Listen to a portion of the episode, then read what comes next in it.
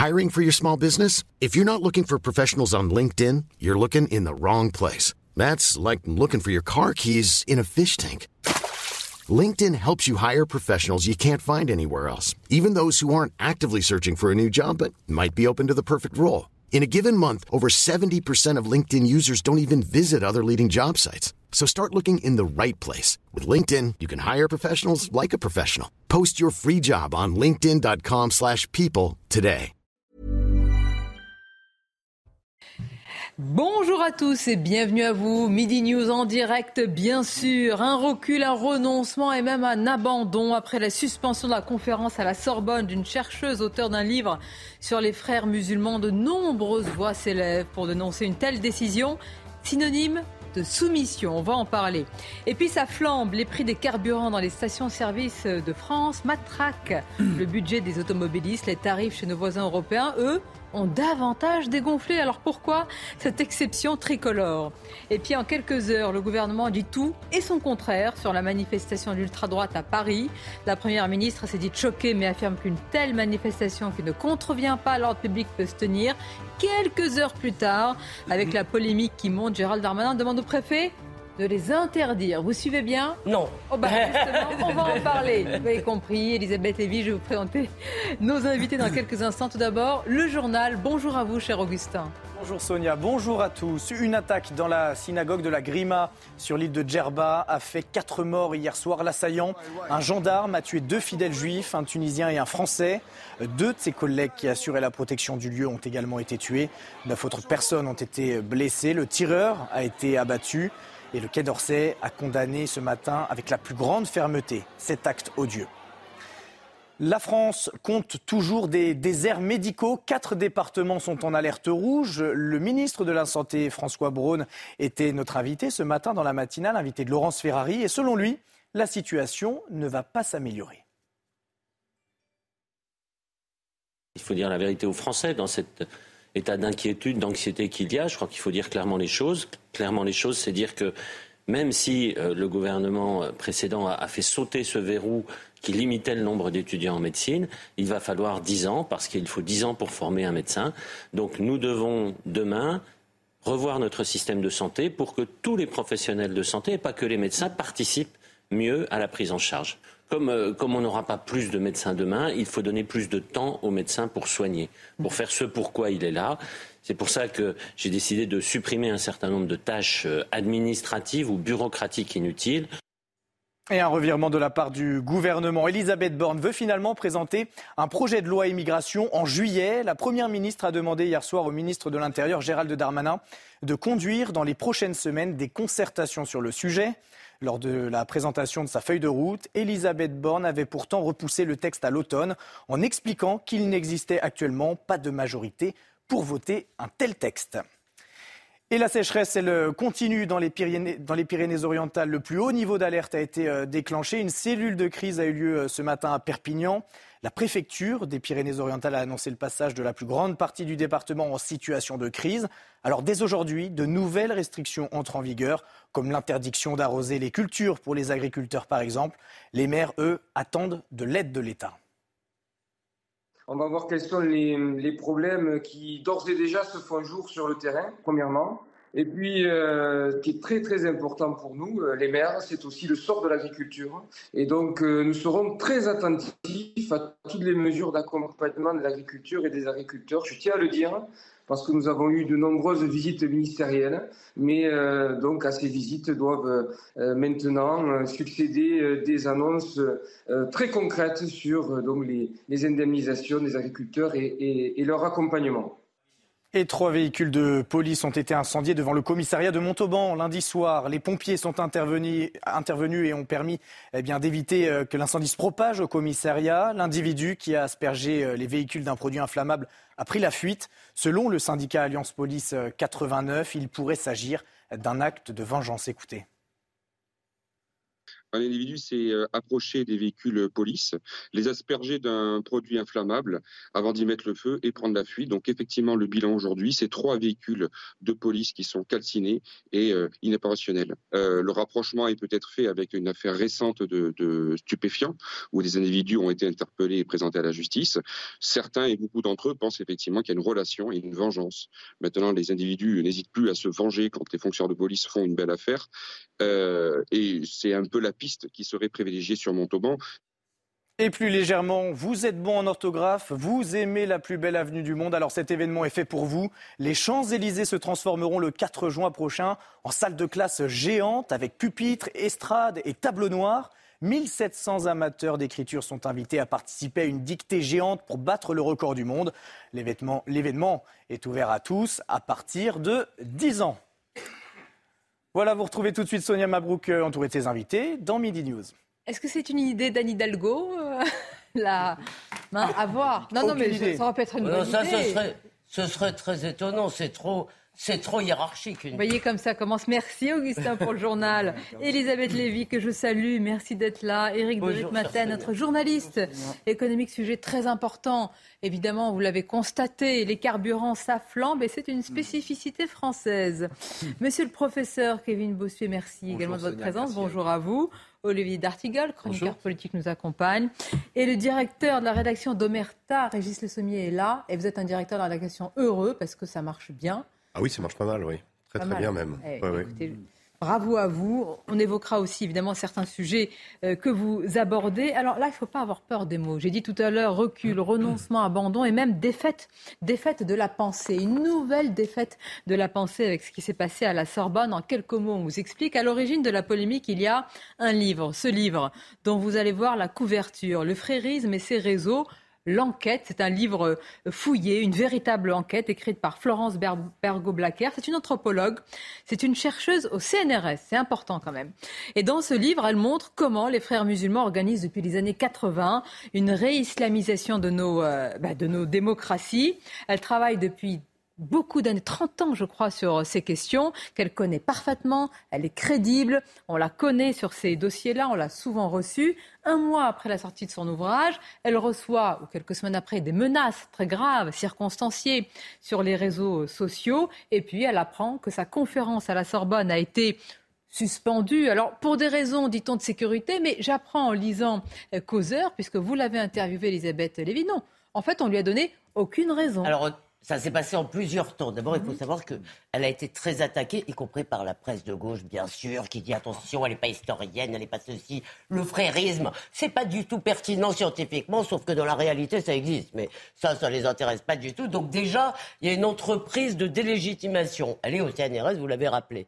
Donc il y a eu des menaces, la, la présidence de la Sorbonne aux abonnés absents, bien entendu. Et ce qui se passe, c'est que c'est Pierre-Henri Tavoyot, parce que c'est dans le cadre de son hein. diplôme sur la laïcité que ça se passe en plus, qui saisit le rectorat en disant il faut s'occuper de la sécurité. Le recteur, ancien DIRCAP d'ailleurs de Jean-Michel Blanquer, dit il n'y a aucun problème, je m'en occupe. Et par courtoisie, il informe la euh, doyenne de la fac de lettres, qui est d'ailleurs une spécialiste de l'Inquisition, ce qui est amusant.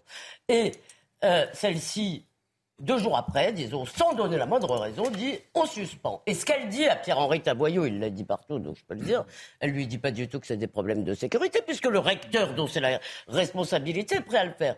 Euh, ce, qu'elle dit à Taboyot, c'est dit on va pas mettre de l'huile sur le feu. Ah. Et c'est ça qui est intéressant parce qu'en fait, c'est de la lâcheté plus que de l'engagement idéologique. Et elle a peur autant des petits groupuscules gauchistes qui pourraient bloquer sa patte parce qu'elle dit oh là là, on a réussi à organiser les examens, on va quand même pas maintenant énerver les bloqueurs. Non mais je veux dire, on est. Attendez, on va analyser ça. Donc vous vous dites. Mais juste, en fait, il y a quand même un, fait à annoncer, c'est que Tavoyot avait proposé une solution qui était d'intervertir la conférence de Blanquer qui devait se clore le colloque, enfin le truc, et ça a été accepté par la présidence. Mais elle, elle ne veut pas. C'est pas notre sujet. Et bah, on va voir pourquoi il y a eu un recul, un renoncement. Au nom de quoi, quand même, dans, une, enfin, dans, un, dans un lieu qui autrefois représentait quand même le lieu de, de la liberté de la pensée, à ce qu'aujourd'hui c'est le lieu de la police de la pensée.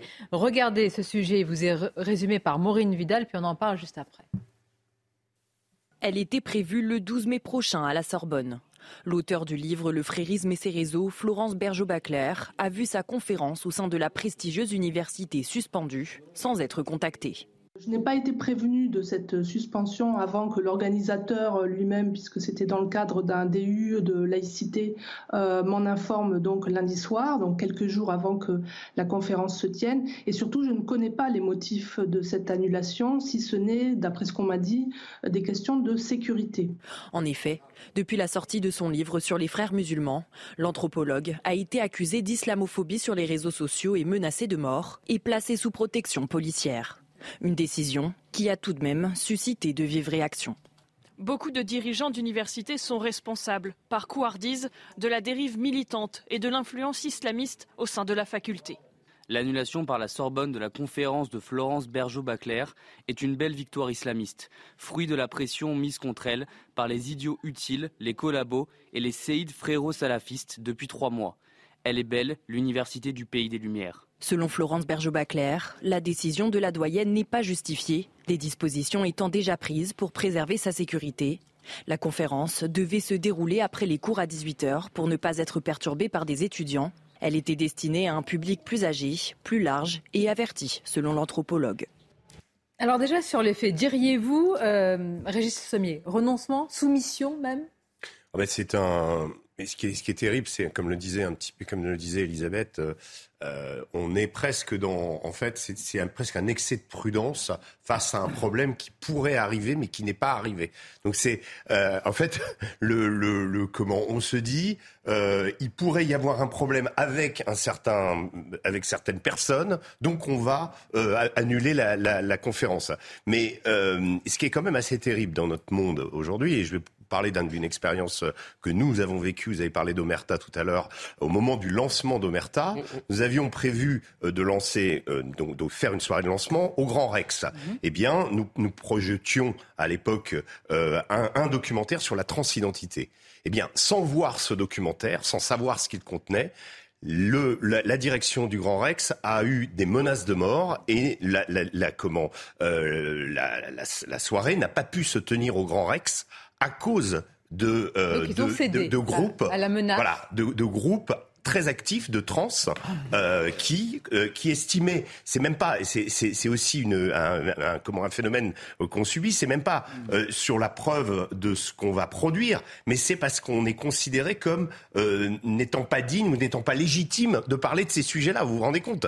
Et, et, là on est sur le frérisme c'est c'est accablant elle est traitée de que... tous les elle est traitée de, de, de raciste d'islamophobe oui. de complotiste sur des sujets sur lesquels elle travaille depuis 30 de, ans. depuis des années. Et puis tout le monde sait très bien que le frérisme, on ne doit pas, on ne doit pas s'exonérer d'en parler. Euh, je veux dire, c'est une idéologie qui existe depuis depuis Hassan Banna, depuis les années 20, euh, qui explique que euh, cet islam radical doit conquérir. Alors, il faut quand même expliquer que c'est un peu différent du, du wahhabisme et des djihadismes. Du djihadisme, peut-être qu'on a pu le, le, vivre ou le, le, subir en Occident et ailleurs, parce que c'est justement d'avancer masqué. Mmh. C'est précisément d'avancer, d'avancer en infiltrant les institutions et progressivement euh, d'imposer cette idéologie qui est en gros la même que c'est ce qu'elle voilà. dénonce. Et, et, et, et mais... ça, on ne peut plus le dire. Ça veut dire quoi? Ça veut Attends, dire qu'on est dans le recul. On peut plus le dire, et d'autant plus, ça, ça n'enlève rien à la gravité des faits, mais dans ce lieu-là, quand même, dingue. ce qui est incroyable, ouais. c'est-à-dire c'est une inversion fait... totale des valeurs. Et on, on attend le tweet d'Emmanuel Macron. En, en, introduction, on a dit défaite de la pensée, mais il faut aussi dire euh, la victoire sur toute la ligne des islamistes à la Sorbonne. Donc ça veut dire quelque chose. L'avocat de cette chercheuse du CNRS a dit qu'elle avait une pensée très modérée sur les liens entre l'islam et l'islamisme. Son ouvrage, que peu de monde a, lu, en fait, c'est toujours pareil, euh, établit euh, une étude très rigoureuse sur euh, les liens entre l'islamisme intellectuel, les réseaux en France. C'est un vrai sujet. C'est toujours le même processus. Le livre sort, 4-5 semaines après, le feu s'empare d'Internet d'une manière totalement affolante, avec une meute euh, derrière qui chasse cet euh, intellectuel. Et après, l'argument est de dire, si on organise un événement de présentation du livre, il y aura trouble à l'ordre public. Et c'est systématiquement le même processus qu'enclenchent les islamistes sur les réseaux sociaux pour in fine. Vous dites systématiquement, pour... Olivier. Ça veut dire oui. que la liberté, j'allais dire, de, de, oui. plus que d'expression, est piétinée. Oui Et donc, on se retrouve où c'est l'inversion de la charge de la preuve. Avant, on aurait pu. A priori. oui, voilà. C'est une présomption de culpabilité. C'est une présomption d'islamophobie. Pour en plus, une, pour en plus, une, pour en plus un livre qui fait autorité sur le sujet. Dans un lieu, quand même, qui devrait être un temple, pardonnez-moi, mais sacré de la pensée, de la liberté d'expression, etc. Et qui aujourd'hui, on dirait, enfin on dirait, je vais quand même laisser aussi un, doute, justement tenu par des minorités qui font la loi et la police. Non, mais cela veut dire qu'il y a des savoirs qui ne peuvent plus être transmis. C'est de la lâcheté, c'est de la soumission. Plus nous sommes faibles vis-à-vis des islamistes, plus ils en profitent et plus ils sont forts. Cette annulation devrait tous nous scandaliser, surtout que quand on regarde l'ouvrage de cette chercheur, chercheuse, pardon, c'est rigoureux. Enfin, il y a des faits qui sont précis. Et, on l'accuse de quoi? D'islamophobie, mais ça n'a strictement aucun sens. Elle ne parle pas des musulmans, elle parle ici des islamistes. Et c'est toujours le cas. Les islamistes ont compris comment faire pour déjouer nos valeurs. Il suffit en effet de lancer des vindictes sur les réseaux sociaux, de dire que finalement que l'événement prévu euh, risque de mal tourner pour qu'on annule. Et il y a aussi la justice beaucoup, parce qu'il y a beaucoup de menaces judiciaires le CCIF qui porte plainte pour telle ou telle raison. n'a pas été dissous? Bah, apparemment. Constitué en Belgique. Non, mais bien sûr, en Belgique. Je peux ajouter juste, un mot quand même. Moi, je suis Nous avons un invité qui nous attend par Skype. Je suis frappé par le fait qu'il y a trois jours, parce que l'attaque avait été portée par une élue RN, euh, Emmanuel Macron a, a raison d'ailleurs, défendu la liberté de l'art. Mm-hmm. Là, il a fait un tweet ronflant, il a sorti les mots du dimanche, aussi nos valeurs sacrées, nana. Euh, quand c'est la gauche universitaire, quand c'est la gauche islamo-gauchiste, parce qu'en fait, il y, a, les deux là-dedans. Il y a la peur, il y a la soumission idéologique. Et eh bien là, c'est silence radio. Apparemment, ça, c'est pas sacré. Alors, c'est insupportable. Comment on fait? Nous sommes en direct avec la sénatrice LR euh, Jacqueline Eustache-Brigno, qui a euh, travaillé évidemment sur ces questions depuis de, nombreuses années. Vous êtes également indignée, Madame la, la sénatrice. Et maintenant, au-delà de l'indignation, alors que ces conférences sur ce sujet et d'autres, hein, moi, souvent, je rappelle aussi ce qui s'est passé autour de Sylviane Agazinski sur un autre euh, mhm. sujet. Elle devait être dans une conférence à Bordeaux. Et comme elle avait été accusée d'homophobie par ses positions, c'est incroyable, sur, sur la GPA, elle a été interdite de conférence. Comment on fait justement pour ne pas être euh, bien soumis à cette police de la pensée? Il faut juste faire preuve de courage et, et surtout pas de lâcheté. Et nous sommes dans un pays où la lâcheté est le maître mot euh, dans certains lieux à la Sorbonne, si vous voulez, qui est quand même un lieu euh, où normalement le débat devrait exister 24 euh, heures sur 24 sans se poser de questions, nous avons aujourd'hui la police des mœurs et de la pensée. Parce que quand on me dit euh, la doyenne a peur, mais enfin qu'est-ce que ça veut dire peur? Enfin excusez-moi, peur parce qu'on a trois coups de fil, peur parce que sur les réseaux sociaux on menace, ah mais cette faiblesse, cette faiblesse elle fait avancer cet euh, islam qui euh, aujourd'hui gangrène notre société depuis euh, des années de manière très forte depuis une vingtaine d'années et on baisse les chines et on courbe le dos partout. Et je veux dire, ce qui s'est passé à, à la Sorbonne hier est un pur scandale. Parce que être menacé, mais qu'est-ce que ça veut dire? On fait front quand on est menacé. On fait front pour la liberté d'expression. On fait face pour la liberté d'expression. Alors oui, à Bordeaux, le terroriste rouillant peut être accueilli, bras ouverts, ça pose de problème à personne. Et là, Florence berger elle n'a pas le droit de parler parce que ça perturbe quelques cinglés qui menacent notre pays. D'où la question, euh, Jacqueline Eustache je vous la pose et on va élargir le débat. Euh, il y a quelques années, l'islamo-gauchisme euh, est dénoncé et c'était quand même une minorité. je veux dire, c'était. Mais on a l'impression là qu'il impose sa doxa. Donc là, on est passé, on a quand même franchi depuis quelques années un cap. Sonia, notre pays est entre les mains des minorités aujourd'hui. Il est entre les mains des minorités. Vous ne pouvez plus dire ce que vous voulez dès lors que vous combattez certains secteurs qui sont minoritaires, vous êtes traité de facho, vous êtes traité de rétrograde, on veut juste préserver la République et son unité. Mais, Nous sommes aujourd'hui... Mais comment vous expliquez que ce soit des minorités qui font la loi dans, une telle, dans un tel lieu de, de, l'éducation et du savoir? Est-ce que, est que déjà vous avez entendu depuis une dizaine d'années un discours politique clair au plus haut niveau de l'État? Non. Non. Que ce soit euh, sous M. Hollande, que ce soit sous Macron Ier ou Macron II, il n'y a pas de discours clair. Est-ce que vous avez entendu la ministre des universités, chercher une université prendre la parole depuis hier? Silence total. Avec en plus un ministre de l'Éducation qui nous emmène dans le mur. Donc, si vous voulez, à partir du moment où vous n'avez pas au plus haut niveau de l'État un discours ferme, clair, en tout cas une colonne vertébrale, ça ouvre la porte à tout. Ça ouvre euh, Jacqueline restez avec nous. Vous savez, ce qu'on nous dit, en fait, c'est la poussière sous le tapis. On dit, mais circuler, il n'y a rien à voir. Il n'y a pas de problème à l'université. Moi, je me souviens, et c'était sur CNews il y a quelques euh, temps, la ministre en charge de l'enseignement supérieur devait euh, lancer une mission au niveau du CNRS sur l'empreinte quand même de l'islamo-gauchisme. Ah non, ça n'existe pas. On a appris, on a appris qu'elle ne l'avait jamais ah lancé. Mais ce qui est, quand même... ce qui est incroyable par rapport à ce qui était dit, pardon, euh, sur euh, la, euh, comment la, sénatrice a, évoqué l'affaire Jean-Marc Rouillant, comment qui, a tenu un, comment, une conférence à l'université de Bordeaux, alors qui est décrit, qui, est, qui lui, par contre, lui, les, lui ça va, il n'y a pas de problème parce qu'il coche les bonnes cases. en fait, le problème, c'est que c'est pas tant qu'il y ait une que la, la Sorbonne soit dirigée par des gens qui, qui sont dans l'idéologie euh, des frères musulmans ou qui sont ah, euh, dans l'islamo-gauchisme. Non, je pense parce que c'est juste par peur d'un petit nombre d'activistes. Mais, mais la peur conduit finalement à donner raison. Et, qui donne, qui interdisent une conférence quand même. Il faut, faut, regarder les choses. Qui interdisent une conférence d'une personne qui est une chercheuse sur un mouvement euh, défini, les frères musulmans, et qui autorise dans une autre université une personne désignée comme ancien prisonnier politique qui a fait des assassinats, qui a fait des, des comment des braquages pour au nom d'une euh, d'un groupe ultra-violence qui, qui s'appelait Action Directe. renversement. Bah, je, voudrais dire, un mot euh, sur Florence Bergot-Blacker. Elle appartient quand même donc à un institut de recherche public. Je veux le préciser le CNRS. Elle, a une spécialité. Elle travaille sur l'islamisme. Elle s'est intéressée, moi je me souviens, c'était à, la nourriture. Ça n'avait rien à voir, mais c'était. Au halal. Elle, a, euh, s'est intéressée à la formation d'une norme sociale de pureté islamique en Europe.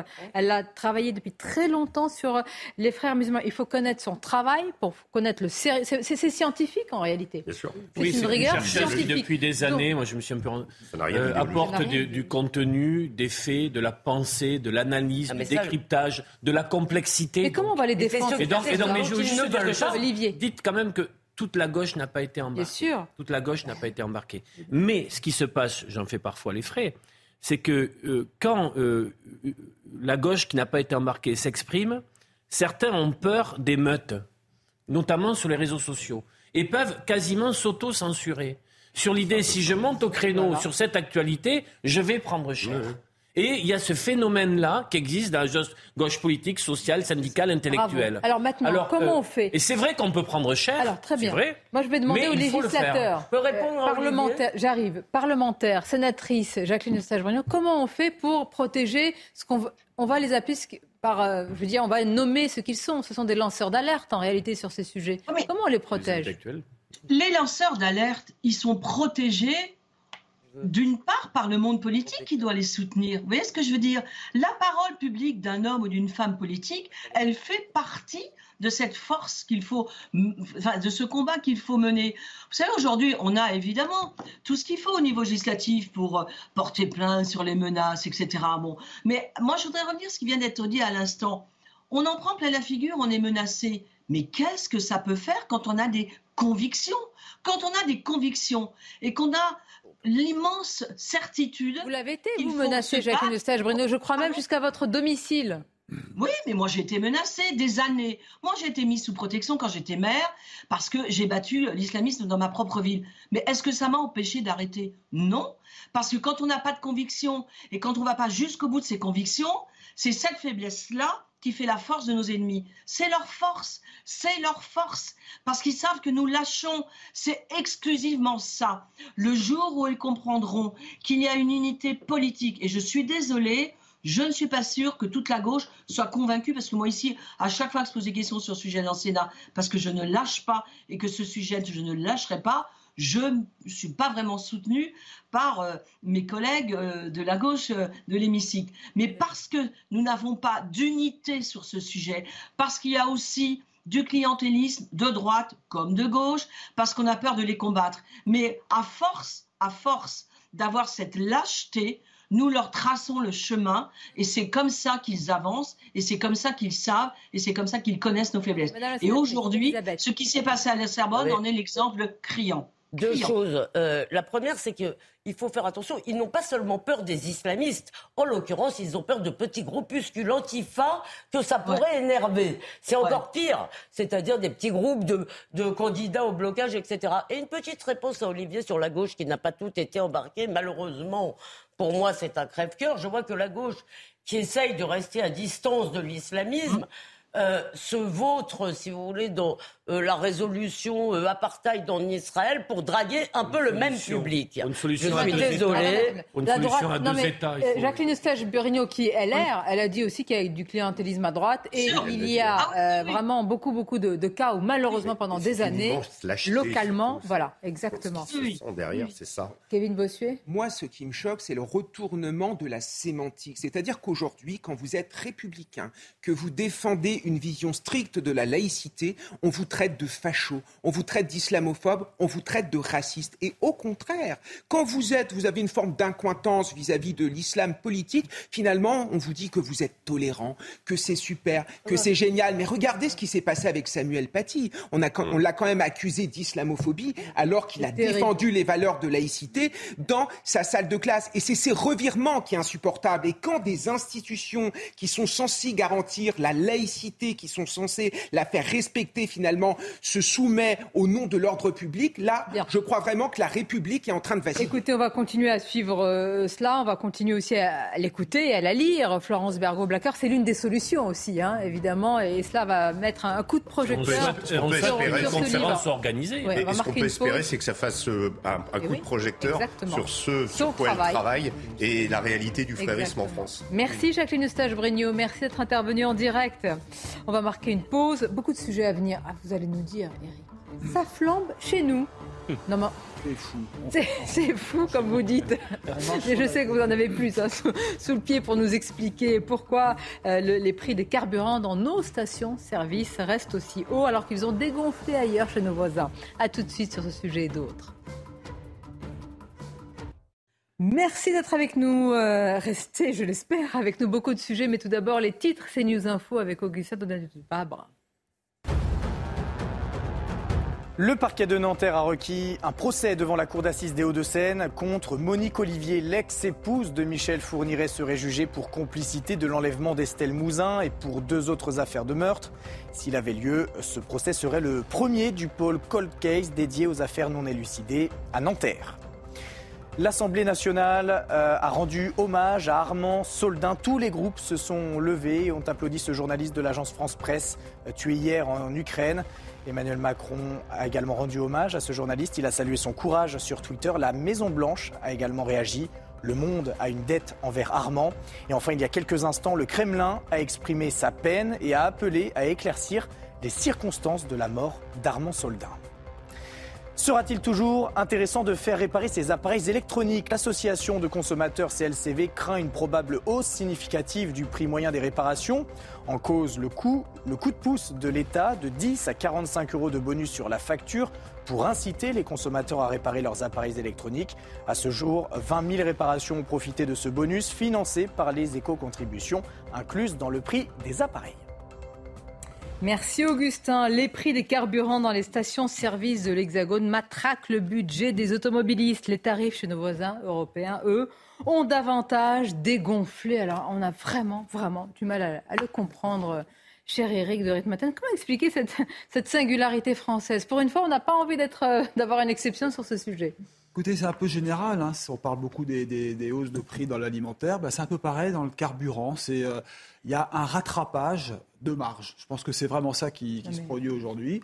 Euh, alors, j'ai, passé du Il y a un temps. rattrapage de oui, un marge. rattrapage Qui de par marge. total pardonnez-moi pour, c'est peut-être un peu vulgaire. Il y a un peu de foutage aussi, de, de, de figure, pour pas dire autre chose. La- Oh, L'association, que- oui, ça c'est, pour rester poli. Donc euh, l'association CLCV dont on parle à l'instant, c'est Ca- cadre logement, enfin c'est une association de consommateurs, euh, dit en gros c'est 25 centimes de plus, 25 centimes de plus que dans les autres pays européens. Alors j'ai regardé les tarifs de- du prix de l'essence. Il y a le samplon et le gazole. Le gazole c'est encore un peu moins cher. Euh, mais quand vous regardez le gazole en Espagne, aujourd'hui le prix moyen c'est 1,40€. En France, 1,70€. Je parle des prix moyens, parce que quand vous êtes dans des grandes villes, c'est beaucoup plus cher, ou sur autoroute. Euh, si vous regardez maintenant le samplon, euh, là en France, on est à 1,91 en moyenne pour le samplon 95. L'Espagne, 1,64. Euh, J'ose pas vous donner la Bulgarie 1,30€, il y a sûrement des raisons. Euh, mais en Allemagne, 1,85. Ah oui, quand même. Voilà, donc vous êtes, en dessous- vous êtes au-dessus en France. Alors, que se passe-t-il Est-ce que c'est le, producteur, c'est-à-dire euh, la grande compagnie pétrolière qui euh, prend sa marge Là, je peux dire non parce que Total, qui est le principal producteur et qui vend ce carburant euh, aux, indépendants et aux grandes surfaces, ils ont fait, savez, le blocage de prix à 1,99. Donc, eux, ils se camouflent derrière ça. Ah non, nous, on est bien, on est à 1,99 maximum. Bon, donc voilà, ils ont fait un geste à la demande de l'État. Mais vous avez euh, la grande distribution, et curieusement, demain, la grande distribution, elle est reçue par euh, Madame Olivia Grégoire. hein, pour euh, dire, parce que Madame Grégoire, euh, ministre du Commerce, a dit écoutez, maintenant ça suffit, euh, la grande distribution, que ce soit pour l'alimentaire ou pour le carburant, pourquoi c'est partout plus Il paraît qu'il tremble. Alors il commence à Ah oui, trembler. ah oui, oui, oui, mais vraiment, ils se disent oh là là, si Olivier Grégoire l'a dit, ça y est. Exactement. Demain, ils sont suis un peu convoqués. ironique, Mais non la grande distribution. Non, mais bon, ils sont peut-être pas très. très C'est comme les ultra riches, non? En revanche, les producteurs de l'agroalimentaire, les producteurs de pétrole, enfin les producteurs de pétrole, ceux qui transforment le pétrole, eux euh, ont refusé d'aller voir Madame Grégoire pour l'instant. Donc, ils Et veulent pas. 60% de mémoire, Eric, du prix qui reste Alors, constitué par les taxes. dans Excellente pays. question, parce que j'ai regardé, Le voilà ma petite fiche. Alors j'ai arrondi à 2 euros, parce que sinon... on Allez-y, au point nous en sommes. Prenons un litre d'essence à 2 On vous euros. fait crédit. Vous savez combien coûte le litre d'essence tel qu'il est vendu à Rotterdam? 67 centimes. Mmh. Voilà. Il vaut 67 centimes. 67 67 centimes. centimes. C'est 33 33, De samplon, C'est de 98. samplon. 98. Oui, prenons le samplon. hop, c'est Ouais. voilà. Euh, parce que le- à 2 euros, Oui, on oui, oui, voit à Paris hein, ou dans les grandes villes. Euh, la taxe TICPE, que la taxe sur les produits pétroliers, environnementaux, tout ce que vous voulez, mais sur laquelle on ajoute une TVA, Oui. ça, représente 4, ça représente 81 centimes. On vous prend déjà 81 centimes de taxe. Enfin, qu'on vous prend, on vous rajoute au prix de Rotterdam. Ça fait 40% du coût. Il ne faut pas oublier la TVA. Ah non, Parce que je vous parlais de la taxe sur les Personne produits pétroliers. Mais ensuite, hop, la TVA. la douloureuse. C'est 33 centimes encore en plus, ça fait 16% du coût. Voilà, ça c'est le gros euh, morceau. Et ensuite le transport, c'est que 14 centimes, donc c'est pas grand-chose. Le raffinage, c'est combien? C'est le raffinage Tout le monde dit ah le raffinage ça coûte cher, 5 centimes seulement. Voilà. Que reste-t-il dans la poche euh, des, des pompistes? Alors vous avez trois niveaux de pompistes. Vous avez euh, les pompistes indépendants qui ont leur petite boutique, vous savez, qui vivent de ça. Ils gagnent entre 1,5 et 4 centimes par litre vendu. Donc c'est pas eux qui doivent se faire beaucoup de gras. Ensuite, vous avez euh, les stations de réseau. Un centime, dit-on. Donc, ouais, bon.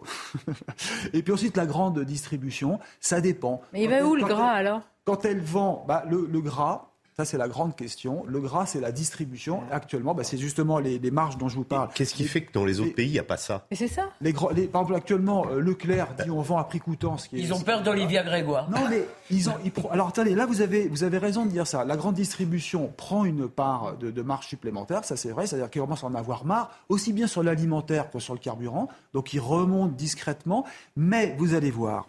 Aujourd'hui, euh, il y a le transport par bateau qui quand même a, euh, a- augmenté. Vous avez aussi le stockage qui a augmenté. Vous avez le prix de- des camions qui a augmenté. La location des pipelines. Mais les prix des matières puis, premières diminuent. là, vous allez dire, Donc- ah ben je comprends. Non, non, non. Vous savez qu'on a créé une taxe supplémentaire qui s'appelle le CCE, qui est le Bien sûr, certificat tous les matins je le regarde. Mais attendez, Eric, Pour, pour les prix des matières premières diminuent. Les distributeurs ne peuvent pas euh, dire aux consommateurs les yeux dans les yeux qu'ils ne répercutent pas déjà cette baisse. Bah, Là, ça- ce n'est plus audible. hein. Elle n'est pas répercutée parce que vous avez vu le nombre de taxes qui entrent, le nombre de, de- sur 67 centimes de départ, vous arrivez à 2 euros. Donc- Il y a donc- tellement de Alors, parties donc prenantes. vous avez des Si distributeurs qui rajoute- disent nous on peut pas, voilà avec tout ce que vous avez cité. Voilà. Vous avez un ne gouvernement qui dit aux distributeurs de faire un effort et vous avez les consommateurs. Vous savez comment ça s'appelle euh, C'est un pistolet en réalité. Je veux dire c'est la bourse Oui. ou la vie, hein, c'est un peu ça. Oui, il y avait une formule d'un d'un responsable politique en disant c'est le seul endroit où tu prends le pistolet et tu te fais braquer. Attendez, un communiste, un excellent. Non, je donne pas le- Monsieur Fabien Roussel, Oui. me semble-t-il. Euh, Dans, dans cette histoire, moi je réitère la question que je- j'adressais à Eric. Euh, Qu'est-ce qui fait que structurellement, euh, l'Allemagne, l'Angleterre, l'Espagne n'ont pas, ne connaissent pas des problèmes équivalents, ou en tout cas euh, une forme approchante, puisque vous nous avez donné des, des tarifs qui sont quand même nettement moins cher, pour, en tout cas pour l'Espagne. Bah écoutez, en France, tout passe par euh, Total. Alors bon, on ne veut pas les mettre comme ça, on accuse, euh, les accuser directement, mais c'est vrai que c'est le principal. Ils vendent pratiquement 50%. euh, Donc chez les autres, Il y a deux blocages, L'État ne bouge pas sur les taxes Voilà. et les gr- le plus grand distributeur ne bouge pas sur sa marge. Mais ça, la, la vraie Les réponse, deux, les deux verrous sont Mais là. pardonnez-moi. Et pendant, ce temps, et pendant ce temps, la lutte contre la fraude Ah fiscale des ultra riches. Et pendant ce temps, M. Bruno Le Maire qui dit qu'on va, on va continuer le désendettement parce qu'on ne s'est même pas aperçu qu'on l'avait euh, commencé. Et, et cette urgence-là, personne n'y répond. Enfin, Ah, personne, savez, je- je la- l'exagère un peu. Ouais. Il y a eu des mesures, elles sont insuffisantes Et aujourd'hui. comment voulez-vous toucher aux taxes? Rien que la TVA, ça rapporte entre 37 et 40 milliards. C'est- C'est la première Mais C'est recette. pas tenable, Le carburant, c'est Eric, dans un contexte produit, social comme le nôtre, c'est plus tenable. C'est- en fait c'est Et il y a moins de taxes dans les non, pays mais c'est- insupportable. Là, j'entendais Gabriel Attal qui veut lutter contre euh, la fraude fiscale. Très bien, mais c'est contre la pression fiscale qu'il faut voter, euh, qu'il faut.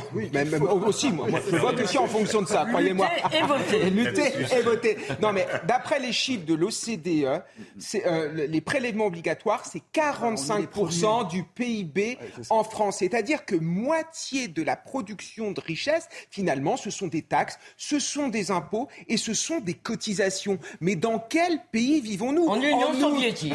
En dire, on attaque les ultra-riches, mais heureusement que les ultra-riches sont là pour financer nos services publics. Donc, à un moment donné, c'est à la pression fiscale qu'il faut s'en prendre et aussi à la fraude sociale. mais Apparemment, il y aura un je vous second volet, mais... Toutes Gabriel les fraudes sont condamnables, cher Kevin. Toutes Ah, les fraudes. Non, mais bien sûr, non, mais il y a un peu de populisme et de démagogie. Et Gabriel Attal, que vous dit-il Qu'il faut attaquer justement la lutte, enfin faire euh, mener la lutte contre la fraude fiscale des plus riches pour pas avoir ensuite à augmenter les impôts des Français Oui. et Ah, de lui, nous il va tous. traquer le De la nombre de, le nombre de la masse. Nous, Oui, c'est-à-dire c'est-à-dire qu'en gros, tous nos problèmes vont être résolus quand Mais on aura pendu euh, quelques-uns de ces ultra riches à la long terme. Mais Non, personnellement, je dois dire, même. non mais Ah oui. au-delà, on peut comprendre la réclamation euh, de justice, mais il faudrait quand même rappeler à tous ces gens qui passent leur temps à brailler contre les riches que les pays où il n'y a pas de riches sont pas ceux où on a envie de se ruer pour aller vivre. sûr. Ah oui. Donc, Ah, euh, On oublie une chose pour, dire, pour compléter ce que dit Kevin, c'est qu'en France, vous avez 800 milliards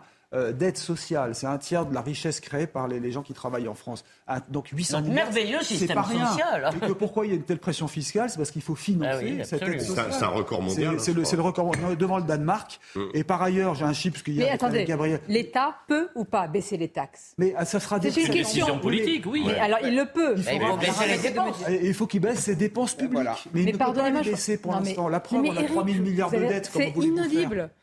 Nous Bah, sommes dans un contexte sociales. social faut- faut inflammable. La contestation contre la réforme des retraites n'est pas terminée et on nous dit qu'on ne peut pas baisser les taxes alors qu'on est l'un des Mais seuls pays à avoir. les dépenses sociales. Eric a raison. Il faut supprimer des fonctionnaires. dans un Faut ménage, regarder les plus de 160 moyens. milliards d'aides aux entreprises tous les ans et voir leur efficacité.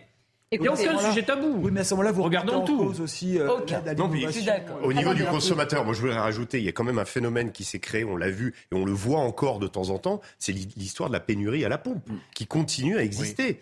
Moi, juste à côté de chez moi, tout simplement, la semaine dernière, il y avait trois stations sans, euh, sans, sans plomb. Il y avait que du diesel. blocages encore qui Voilà, il y a encore des blocages. Oui. Et ça, c'est nouveau. On le voyait pas les années précédentes. Comment la ministre euh, qu'on va écouter, Olivier Grégoire, vient euh, imposer, mais je suis d'accord, hein, pour demander, exiger des efforts aux distributeurs, quand vous-même vous dites qu'on ne peut pas du tout toucher aux taxes, peut-être pour des raisons légitimes. Il y a un problème dans le discours. hein. Oui. Il y a un gros problème dans le discours. Je Ouais. ne sais pas comment ils vont continuer. Non, mais si on juge que la avec des- question des du pouvoir d'achat. Aujourd'hui, il y, a des, il y a des familles qui travaillent et qui ont du mal à faire le plein du frigo et le plein Mmh. C'est une réalité sociale. Qui se demandent comment elles vont pouvoir financer leurs prochaines vacances d'été, qui d'ailleurs certaines renoncent ou alors écourtent leur, leur jour de vacances. C'est réel.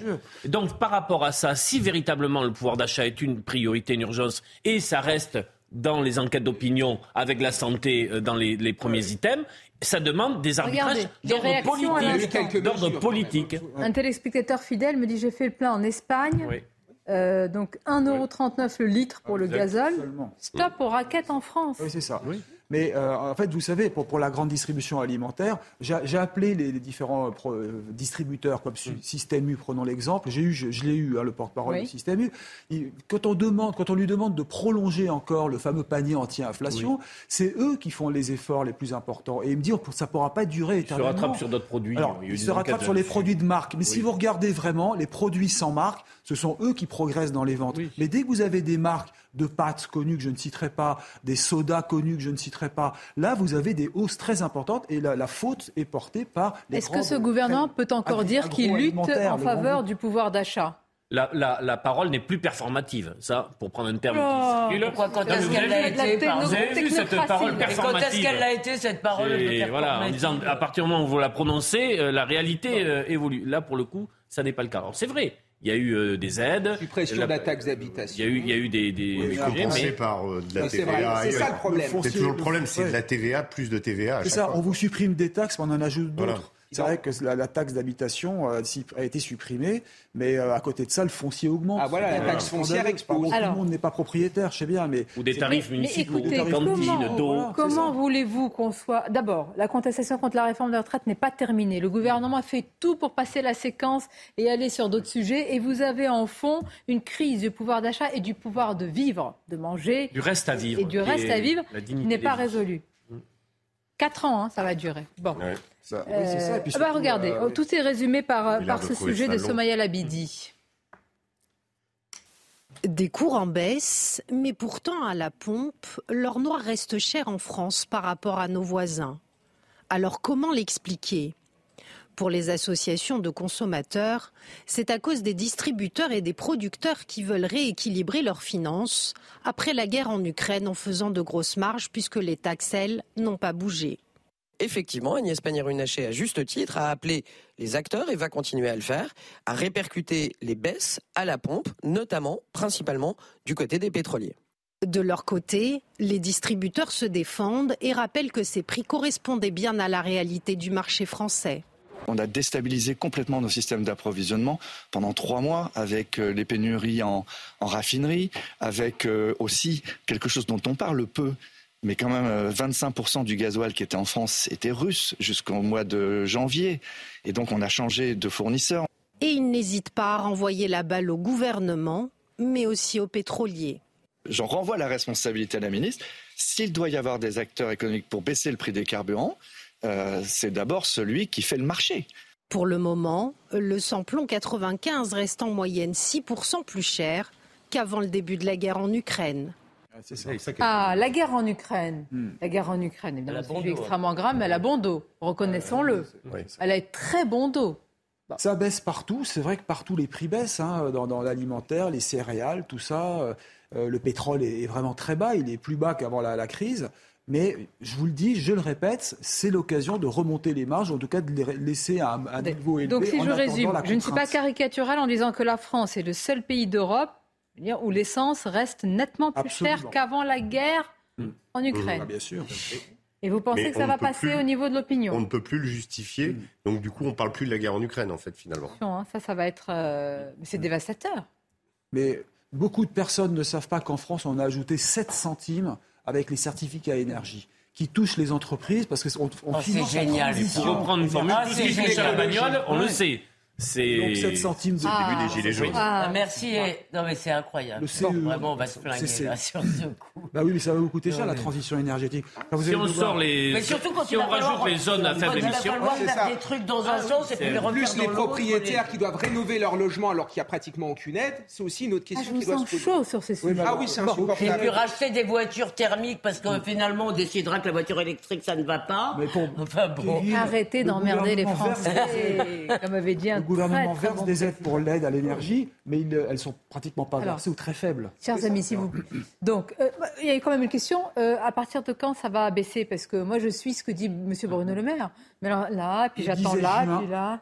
Juin, c'est improbable à la rentrée peut-être. C'est l'Arlésienne en fait. On sait, M. Leclerc, M. Leclerc disait les cahiers scolaires vont pas augmenter, ou vont baisser. Donc quelle bonne nouvelle. mais donc euh, les pour, les départs en vacances, on va payer le, plein, euh, plein pot quoi pour le coup. Oui, dis donc aux frontières, aux frontières, il doit y avoir des. Ouais, des Ah bah là, Et- aux frontières, C'est ils le bonheur des frontaliers le Luxembourg. Des, des- Mais des- vous des- savez, cet argument qui était de dire euh, sur l'inflation, le gouvernement l'a beaucoup dit, regardez ce qui se passe ailleurs. Quand on compare, on se console Oui. sur Oui, bah. l'inflation. C'était son- l'argument. hein. Et ben là, ils se comparent plus. Non. Il faudrait peut-être leur rappeler. Finalement, Un comment vous avez dit foutage de figure. Je vais Oui, vous l'emprunter, celle-là. Elle me plaît C'est sur bien. mon élégance naturelle. Bon. Euh, dans quelques instants, tout à l'heure, on parlera, quand Gauthier Lebret va nous rejoindre, de l'immigration, parce que alors là, si vous comprenez quelque chose de ce qu'a fait le gouvernement, vous allez me l'expliquer. Mais justement, sur ce sujet de l'immigration et sur un point particulier, nous avons un sondage tout chaud, une livraison qui vient de nous arriver, sondage CSA pour CNews, sur le thème particulier euh, du regroupement familial. Alors, bon, c'est partagé. Bon, il y a une nette majorité, mais reconnaissez que, alors que sur le thème plus largement de l'immigration, il y a quand même une nette majorité de Français qui est pour la fermeté. Là, il y a une majorité, je ne dis pas l'inverse. Faut-il mettre, en Fr- euh, mettre fin en France à la politique du regroupement familial Bon, Pour presque à 60%, contre à, à 40%. Je ne sais pas si on a les détails un peu plus, justement, peut-être par euh, affinité politique, même si on peut euh, deviner. On n'en parle pas beaucoup du regroupement Non familial. mais en fait, euh, parce que pour ou contre, c'est peut-être un peu euh, brutal, parce que ça dépend ce que vous appelez regroupement familial. Le problème, c'est que chez nous, le regroupement familial, ça va jusqu'à quatre générations en, largeur et en, en, en verticalité. Donc, vous, euh, vous avez un regroupement, vous pouvez pas regrouper une famille de 50 personnes. En, plus, vous voulez, nous, notre civilisation, dans le fond, elle est fondée euh, sur la famille nucléaire. Je vous renvoie au début des lettres persanes sur ce sujet, où Ouzbek est très étonné de voir des gens qui, qui, finalement ont des rapports avec des gens qui ne sont pas de leur sang. Euh, donc on n'est pas dans une société où il y a des tribus, des clans, on est dans une société de famille nucléaire. Donc on peut admettre le regroupement familial pour la famille nucléaire quand les gens travaillent. C'est-à-dire euh, avec des, contraintes. Mais attendez. Mais pour ou contre, c'est peut-être un peu. Euh, Est-ce que c'est une raison pour faire venir les familles entières Bah que non, c'est exactement le contraire que je viens de dire. on va rester sur le, le sondage. D'autant qu'il y a des pays comme l'Italie qui n'ont pas ce- cette politique de Oui, mais enfin, familial. cela a été mis en place, rappelons-le, par un président de droite, Ah oui, Valéry Giscard. Giscard Oui, oui, d'Estaing. Alors l'a-t-il euh, comment il faut avec la CEDH, l'Italie Parce qu'il y a ce fameux article sur le droit de S'il vous vie. plaît, je vais rester sur la France. Attendez, ce qui m'intéresse, Pardon. ce qui m'intéresse, parce que là, il y a, on va en parler tout à l'heure, une loi immigration dont on a appris finalement qu'elle a été avancée. Il y a quelques temps, Gérald Darmanin, ministre de l'Intérieur, avait dit qu'il était favorable à des restrictions du gouvernement familial. Parce qu'entre la fin du regroupement familial et les restrictions, il y a quand même euh, 50 nuances. Voilà. Sans en dire davantage. Non, mais jamais. C'est Parce que Parce que c'est ça qui est c'est comme le droit du sol à Mayotte. Si vous me permettez, C'est pareil, un aménagement. Et Valls l'avait dit aussi. Tous en même temps. C'est d'autant plus important que la France va devoir importer justement de la main-d'œuvre étrangère. C'est en prévision. Vous savez qu'on manque, il y a une pénurie épouvantable dans le bâtiment et que euh, moi je connais des chefs d'entreprise qui actuellement importent de la main-d'œuvre d'Ukraine parce qu'on n'a pas la main-d'œuvre en France. si Et on ils l'a.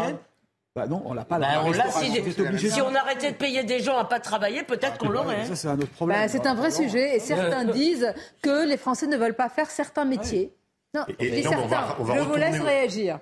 On va retourner au problème des saisonniers. écoutez, Euh, ça va être le, le- le débat. Je suis prêt, je mets ma main à couper que euh, cet été, en juillet, on a le problème de la pénurie de saisonniers. Oui, mais attendez, Ouais, ouais. excusez-moi. Avec un projet de faire venir, la- l'année dernière, c'était d'ailleurs des gens qui venaient de Tunisie. c'est Enfin, il y avait Dans la tout- Oui, oui, mais on ne peut restauration. pas nous restauration. expliquer toute la journée que notamment Voilà. euh, euh, dans les cités ou chez, dans, dans la population euh, de, des enfants euh, descendants d'immigrés récents, euh, il y a un taux de chômage qui est souvent le double de la moyenne nationale et continuer à dire qu'on n'a pas assez de main-d'œuvre. Parce que, excusez-moi, je suis navré, il y a beaucoup de gens qui sont tout à fait en Attendez, mesure d'aller travailler dans le bâtiment. Attendez, Donc on qui- a un problème. Attendez. Attendez. de- Il de- y a aujourd'hui des chefs d'entreprise en France qui veulent cette manière, qui font venir ces personnes-là. Ces personnes-là, une fois qu'elles viennent ici, elles pensent à leur famille, leur épouse, etc. Et donc, par, par, la, par le regroupement familial, font venir leur, leur épouse, leur enfant, etc. Donc, la question, il faut la poser aussi à ces chefs d'entreprise. Ils font venir. Ont- mais Mais font non, ça il dépend. faut Non, voir dans pardon, quel je réponds là-dessus. Attendez. Je réponds Pour voir là-dessus. dans quelles conditions ils viennent. Regardez de près la question de la sous-traitance sur euh, la- les JO et la construction des JO.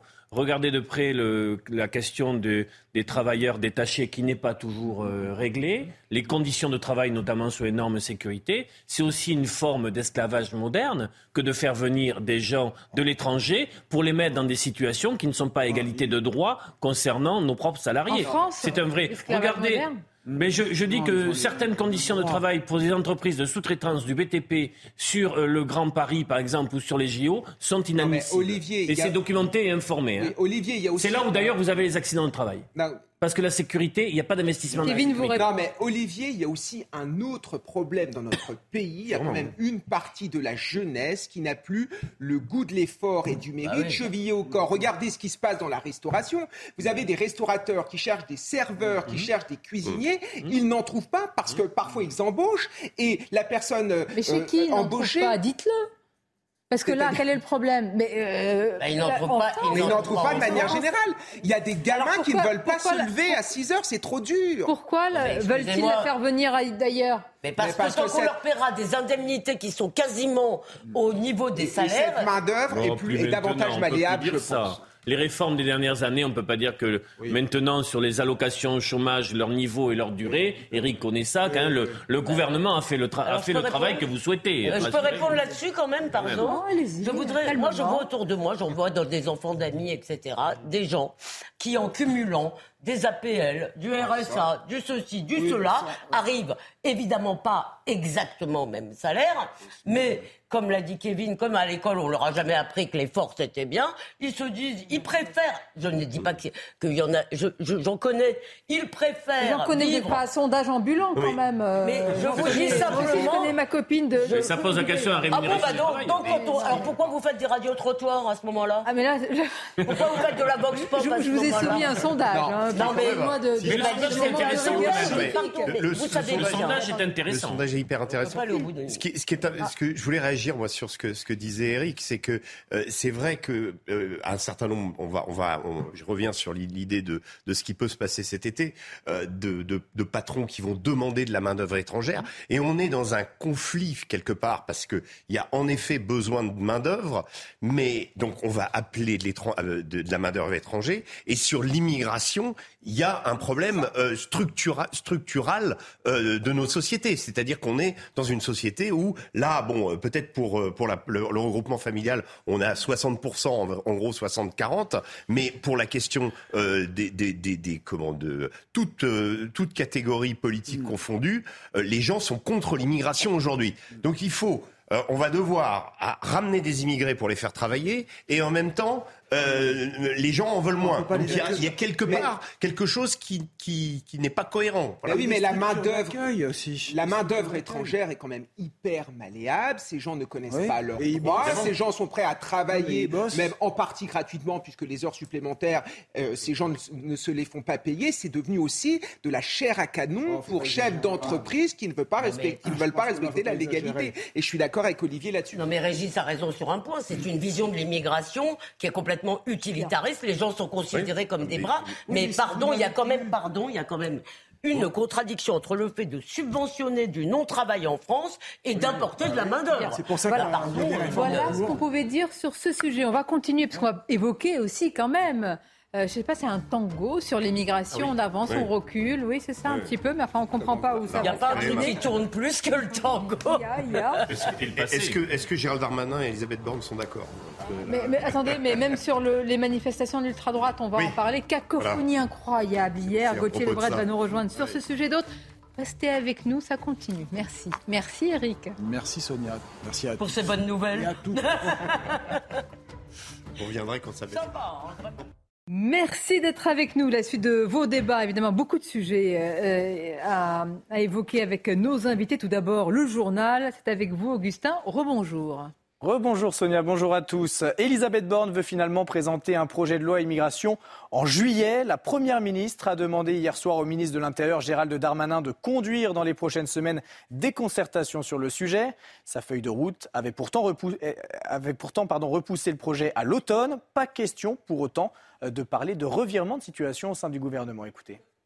Le projet de loi sera présenté en Conseil des ministres au mois de juillet, à l'issue d'une concertation qui a été confiée au ministre de l'Intérieur Gérald Darmanin, à qui il est confié donc cette mission de chercher du consensus et de trouver du consensus dans les prochaines semaines pour que le projet de loi pour réformer le système d'immigration et améliorer l'intégration dans notre pays puisse être présenté dans les meilleures conditions à l'automne. Donc il y, a, euh, une précision sur la méthode et le timing, mais aucun revirement. Une nouvelle fusillade dans la cité Clovis à Marseille. Deux assaillants ont tiré sur le véhicule d'une mère de famille avant de monter chez elle et de tirer sur sa porte d'entrée. Son fils de 19 ans, dont la chambre se trouve en face de cette porte, a été blessé par balle à la cuisse gauche. La police judiciaire a ouvert une enquête pour tentative de meurtre. Selon les syndicats de police, il s'agirait d'un règlement de compte ce business du trafic de stupéfiants est une contre-société, c'est très clair. Euh, on a affaire aujourd'hui à la tête de ces réseaux à, des hommes qui sont, euh, qui sont des businessmen, qui, sont, euh, qui, ont des plans, des, business plans, qui ont des, employés, qui font des, cartes de fidélité, qui travaillent comme travaillerait le gérant d'un supermarché ou d'un hypermarché. Il y a plein de possibilités, mais il faut se donner les moyens de, de lutter contre ça et, et là, euh, on, demande à la police seule de, tout gérer. C'est pas possible. Emmanuel Macron a réagi sur Twitter après l'attaque de la synagogue de Djerba hier soir. Nous pensons avec douleur aux victimes, au peuple tunisien, nos amis. Nous sommes aux côtés de la famille de notre compatriote assassiné. Toujours, sans relâche, nous lutterons contre la haine antisémite. Des centaines, de fidèles participaient au pèlerinage juif annuel de la Griba qui touchait à sa fin euh, mardi soir. Le bilan fait état de 4 morts et 9 blessés. Une enquête est ouverte. Le récit des faits avec Nicolas Fontaine.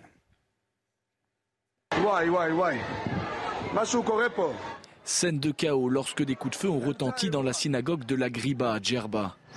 Quatre personnes ont été tuées dans une attaque menée par un gendarme tunisien. Neuf autres ont été blessés. Une attaque perpétrée en deux temps. L'auteur de cet attentat a d'abord tué l'un de ses collègues gendarmes avant de se diriger vers le lieu de culte où des centaines de fidèles étaient réunis et de faire trois nouvelles victimes dont un Français, originaire de Marseille. Dans un communiqué, le ministère français des Affaires étrangères a tenu à apporter son soutien à la Tunisie. La France condamne avec la plus grande fermeté cet acte odieux. Nous saluons l'intervention rapide des forces de sécurité tunisiennes et nous tenons aux côtés de la Tunisie pour poursuivre la lutte contre l'antisémitisme et toutes les formes de fanatisme. Une enquête criminelle préliminaire a été ouverte. Cette synagogue avait déjà été le lieu d'une attaque en 2002 qui avait fait 21 morts. Toujours à l'étranger au Canada, les pompiers et les habitants profitent d'un léger répit. Les feux dans l'ouest du pays marquent une légère pause. Le temps pour euh, certains habitants de quitter leur domicile. 390 000 hectares de terre sont déjà partis en fumée. C'est difficile. C'est difficile de voir partir 16 ans de travail. Mais mon mari est vivant et en sécurité. Mon animal de compagnie est en sécurité. Mes enfants sont en sécurité. Nous sommes tous en sécurité. C'est plus important que ces trucs. Et tout de suite, vous retrouvez Sonia Mabrouk pour la suite de Midi News avec tous ses invités, bien sûr. Merci à vous. Augustin est toujours avec euh, Régis Le Sommier, avec Olivier D'Artigol, Kevin Bossuet, avec euh, Elisabeth Lévy. Gauthier Lebret, notre journaliste politique, nous a rejoint. Bonjour à vous, cher Gauthier. Et également Noémie Schulz, que je salue. Bonjour Noémie. Bonjour, notre spécialiste police-justice. Alors après un rodéo dans un centre commercial près de Nantes, on en avait euh, beaucoup parlé ici même et, et les images vous ont interpellé. Il purgera sa peine à domicile. S'il a évité la prison ferme, il devra porter un bracelet électronique pendant 12 mois. Je ne vais pas colorer la, la, décision parce que, bon, certains ont déjà réagi en disant mais pourquoi pas de prison ferme? Je voudrais que vous nous expliquiez le contexte, Noémie, tout d'abord. Donc il a été jugé en comparution immédiate. Euh, il a fallu un peu de temps pour le, retrouver, pour l'identifier. Euh, hier, lors de l'audience euh, à Nantes, à laquelle notamment le journaliste de l'AFP a, a assisté. Euh, le président est revenu sur la façon dont vous avez pu l'identifier grâce à la couleur de la moto, la vidéosurveillance. On a trouvé, on a vu qu'il avait fait le plein dans une station-service. Il avait payé avec sa carte bleue, donc lui a été identifié. Il a refusé de donner les noms des trois autres personnes avec qui il, euh, se trouvait. Et donc ce jeune homme a été renvoyé en comparution immédiate. Il était euh, jugé pour conduite sans respect des règles en troublant l'ordre public. c'est l'infraction du rodéo urbain. Et il n'était pas renvoyé, c'est important de le préciser, pour mise en danger de la vie d'autrui. Comment ça se fait, Noémie, quand on le voit slalomer ainsi dans un centre commercial? D'après son avocat avec lequel j'ai pu m'entretenir, c'est notamment lié au fait qu'il euh, roulait relativement euh, assez peu vite. En tout cas, lui dit qu'il roulait au pas, qu'il était resté en première et qu'il n'a pas, pas été très vite, qu'il n'y avait pas beaucoup de monde à ce moment-là et qu'ils sont restés peu de temps dans le centre commercial. En tout cas, c'est peut-être ce qui fait qu'il n'a pas été renvoyé effectivement pour mise en danger de la vie d'autrui. Ceci dit, il a quand même été donc condamné à cette peine. euh, 10 mois de prison ferme et 2 mois de révocation d'un précédent sursis parce que ce jeune, il avait été condamné en juillet 2021 euh, pour conduite sans permis euh, et sans assurance. Donc 10 plus 2, ça fait 12 mois de prison, prison ferme. Mais le tribunal a précisé, comme il peut le faire, euh, il a décidé d'un aménagement de peine ab initio, c'est-à-dire que c'est le tribunal qui le décide, et donc cette peine sera purgée euh, à domicile. C'est un aménagement de peine. Donc, aménagement pour quelqu'un qui était déjà connu des services de police, etc. qui était connu pour une conduite sans permis et sans assurance, pas pour des faits de, de rodéo. Et encore une fois, euh, pendant un an, il va porter un bracelet électronique. Euh, pourquoi est-ce que ça a été euh, accepté Parce que son avocat a mis en avant le fait qu'il avait un travail. C'est un euh, mécanicien poids lourd, intérimaire, qu'il venait de s'installer avec sa compagne, qu'il euh, était en train, euh, qu'il avait commencé un travail de, de- pour soigner une addiction au, au cannabis, des choses qui auraient été plus compliquées à faire en prison. Et en gros, qu'est-ce qu'il va pouvoir faire? Il va pouvoir aller travailler, il, il va, il aller voir un conseiller Le de probation qui va fixer des règles. Très bien. Ce sera chez lui. Il aura des horaires où il pourra sortir de chez lui pour aller travailler, mais il ne sera pas libre de faire ce qu'il veut pendant ce temps. Voilà pour ce cas. Et merci de le dire. Mais moi, la question, c'est alors que les rodéos sauvages se sont multipliés, une telle peine. Après, vous allez la, la juger ou vous allez vous prononcer. Chacun peut se penser, penser ce qu'il veut. Mais quelle image on renvoie par rapport à une volonté quand même d'arrêter ces rodéos, de lutter contre ces rodéos, euh, Noémie? Alors, avant que tout le monde réagisse, effectivement, hier, le, le- le- le procureur, euh, dans ses réquisitions, avait demandé 18 mois ferme et 3 mois de révocation de son sursis, donc ça faisait 21 mois de prison. Ah oui, autre chose. Pour sanctionner un phénomène d'ampleur nationale préoccupant. C'était pas un moment de rigolade, mais un délit qui met en danger les usagers de la route et d'un centre commercial. L'avocat, lui, il a demandé, encore une fois, il a mis en avant le rôle. profil de son client, qui a reconnu à l'audience une bêtise. Il a reconnu que c'était une, une, une- une grosse bêtise, qu'il avait été entraîné par l'effet de groupe, euh, qu'il n'avait pas voulu euh, blesser qui que ce soit et qu'il avait fait attention à ne pas blesser qui que ce soit. Et donc, ce sont des éléments qui ont été pris en compte. Et encore une fois, on rappelle que les juges, euh, eux ne sont pas là pour faire de la, de la, J'entends de la bien. politique, mais ils sont là pour Mais effectivement nous, on juge la, individualiser voilà, la la peine. distorsion avec euh, le, le- le ministre de l'Intérieur qui dit quand même que c'est un fléau avec les habitants qui le subissent. Une chose positive quand même, c'est le fait que l'enquête ait permis son identification avec euh, la vidéosurveillance. Il avait fait un plein d'essence et payé en carte bleue. Non, mais c'est plutôt bien. C'est-à-dire la célérité de la justice à, à identifier, puis à le juger et à prononcer une peine. Bien. On a suffisamment dit. La normalité Non, je voudrais terminer, euh, Kevin. On a Non, mais il suffisamment n'a pas dit. tort. La normalité est- devient, c'est-à-dire qu'on doit souligner ce Vous qui avez- va être Non, mais je dis simplement que le- la, la- la- la police et la justice quand même, ont c'est il y a fait. 15 jours. Bon, écoute. On dit- on- on- quand on, a raison de dire que c'est souvent pas le cas, quand c'est le cas, on peut le dire aussi. Quant à, euh, quant à, à la peine, un an sous bracelet électronique, on- je sais qu'il y aura des personnes qui, ne diront, qui me diront non, là tu te trompes, euh, ça reste quand même quelque chose. Oui, hein. c'est une peine. C'est une peine. Mais hein. personne ne dit la Et- même chose. Je dis par rapport à l'importance du fléau, à la lutte, Oui. on en fait même, et pas nous, hein, c'est pas une question médiatique, mais politique, véritablement, avec ce qu'on voit et avec une mise en scène sur les réseaux.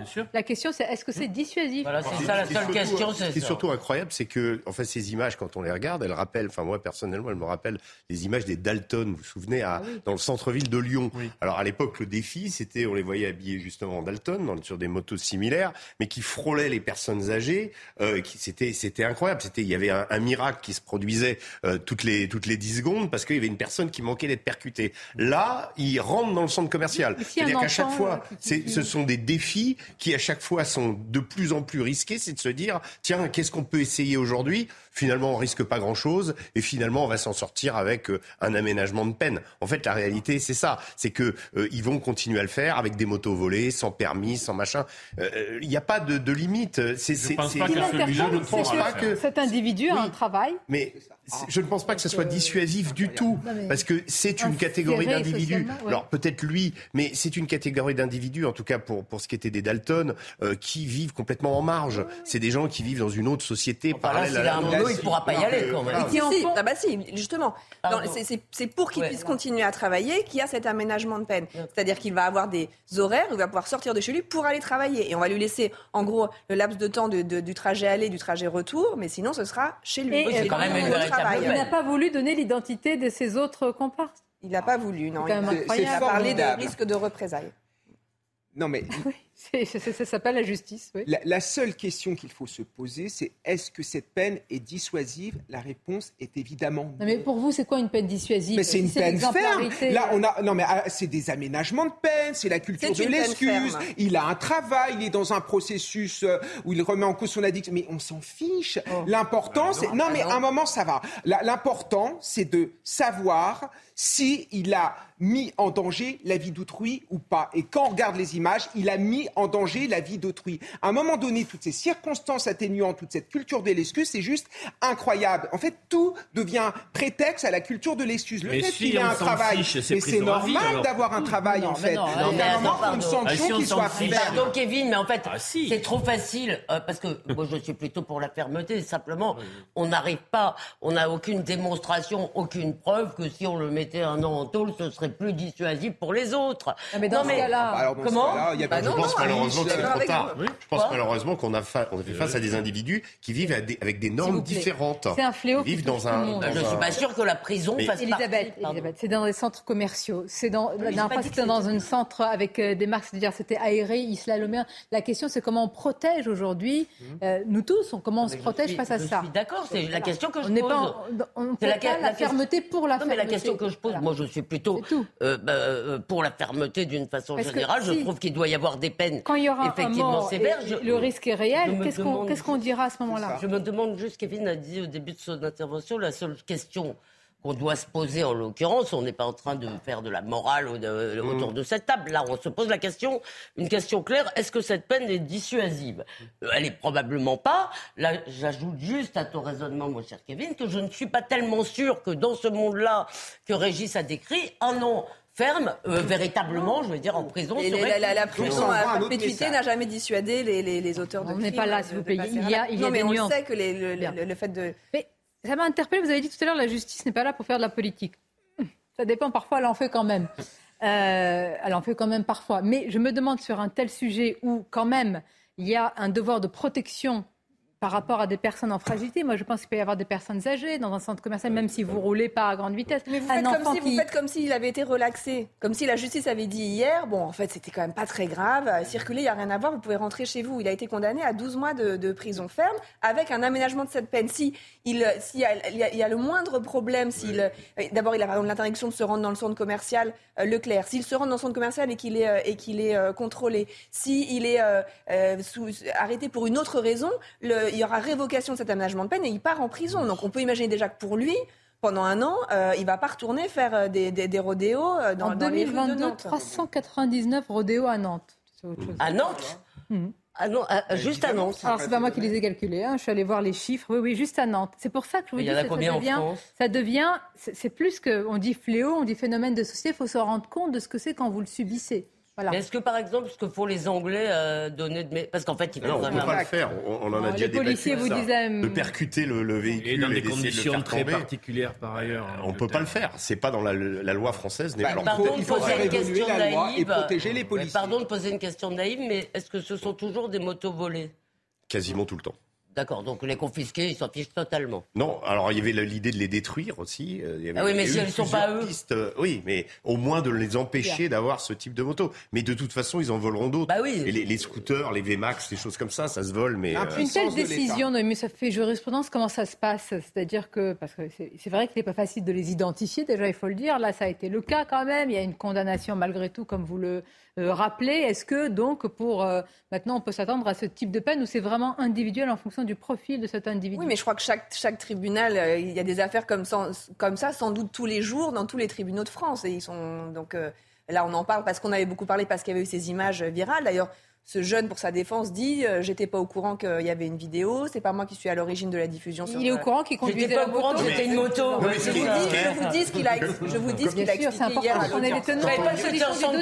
Quand on y réfléchit, souvenez-vous, à une époque, quand même, quand on faisait ce genre de truc, enfin, si on le faisait, on essayait de pas se faire prendre. Aujourd'hui, non, non, mais quand on faisait, quand on faisait quelque chose interdit, on essayait de pas se faire prendre. Aujourd'hui, on fait la vidéo. Non, non, mais on fait la vidéo pour qu'elle soit vue. Et on a quand même une inversion totale fondamentale de, des valeurs. Il y a au-delà. D'abord, il faut euh, quand même, voilà, c'est une décision Non, de justice. ça, hein, non, mais ce qu'il y a, c'est que c'est une contre-culture qui s'installe. C'est-à-dire, ils en, ils en font une sorte de philosophie de vie, Oui, de je ne sais tout quoi, à fait. et de contre. Alors, je ne vais pas dire contre société parce qu'on n'en est pas là, mais une volonté de faire ce qu'ils veulent dans Ouais, les ouais. centres qui Ouais. sont fréquentés. Non, ça. mais ce qui est- Dont acte. Ouais, ce qui est intéressant d'ailleurs, c'est que quelqu'un a essayé il n'y a pas longtemps de dire que j'avais trouvé totalement ridicule par rapport à juste de dire ah ben on n'a qu'à leur mettre des circuits pour qu'ils fassent des rodéos. Mais ce qui les amuse, c'est pas du tout de faire ça sur des circuits qui seraient prévus à cet effet. C'est l'illégalité, c'est la transgression que le fait de faire peur aux gens, c'est ça qu'ils veulent en S'il vous plaît. Merci en tous les cas Noémie Schultz pour le factuel. Ça, c'est important aussi d'avoir le, le décorum autour d'une décision de, de justice. Après, vous en débattez. Euh, en quelques heures, le gouvernement a dit tout et son contraire sur la manifestation de l'ultra-droite à Paris. La première ministre s'est dit choquée, mais affirme qu'une telle manifestation qui ne contrevient pas à l'ordre public peut se tenir. Et puis juste après, la polémique a monté, monté, monté. Et qu'a dit Gérald Darmanin? Ah non, les préfets doivent interdire. Écoutons euh, ce qu'a dit la première ministre, déjà Elisabeth Borne. Moi, je conçois que ces images aient pu choquer. Et simplement, je rappelle que dans notre pays, il y a un droit à manifester qui est garanti et qu'on ne peut euh, revenir sur ce droit que quand il y a des bonnes raisons qui sont énumérées dans la loi. Par exemple, des risques de troubles à l'ordre public. Eh ben, il se trouve qu'il n'y avait pas de risque identifié, d'autant que cette manifestation a déjà eu lieu des années passées et qu'elle ne s'était pas traduite par des troubles à l'ordre public. Je trouve assez choquant les images qu'on a pu voir, mais voilà, c'est aussi euh, notre démocratie de, garantir le droit à manifester. Là, on a dit donc notre démocratie garantit le droit à manifester. Et puis après, on s'est dit hum, des vêtements noirs, des slogans néofascistes, des visages cagoulés, une avalanche de réactions, une polémique. Peut-être qu'on va revenir sur ce qui a été dit. Et c'est ce qu'a fait Gérald Darmanin. Vous avez parfaitement raison. Ce qui s'est passé dans les rues de Paris pour cette euh, manifestation est évidemment inacceptable et la Première ministre a eu raison de dire que ces vues de manifestants étaient profondément choquants pour la République. Ceci étant dit, j'ai donné comme instruction au préfet de police que tout militant d'ultra-droite ou d'extrême droite ou toute association ou collectif à Paris comme partout sur le territoire national qui déposera des manifestations dans ce sens que vous avez décrit prendra, les préfets prendront des arrêtés d'interdiction et nous laisserons donc les tribunaux juger de savoir si la jurisprudence permettront en effet de tenir ces manifestations.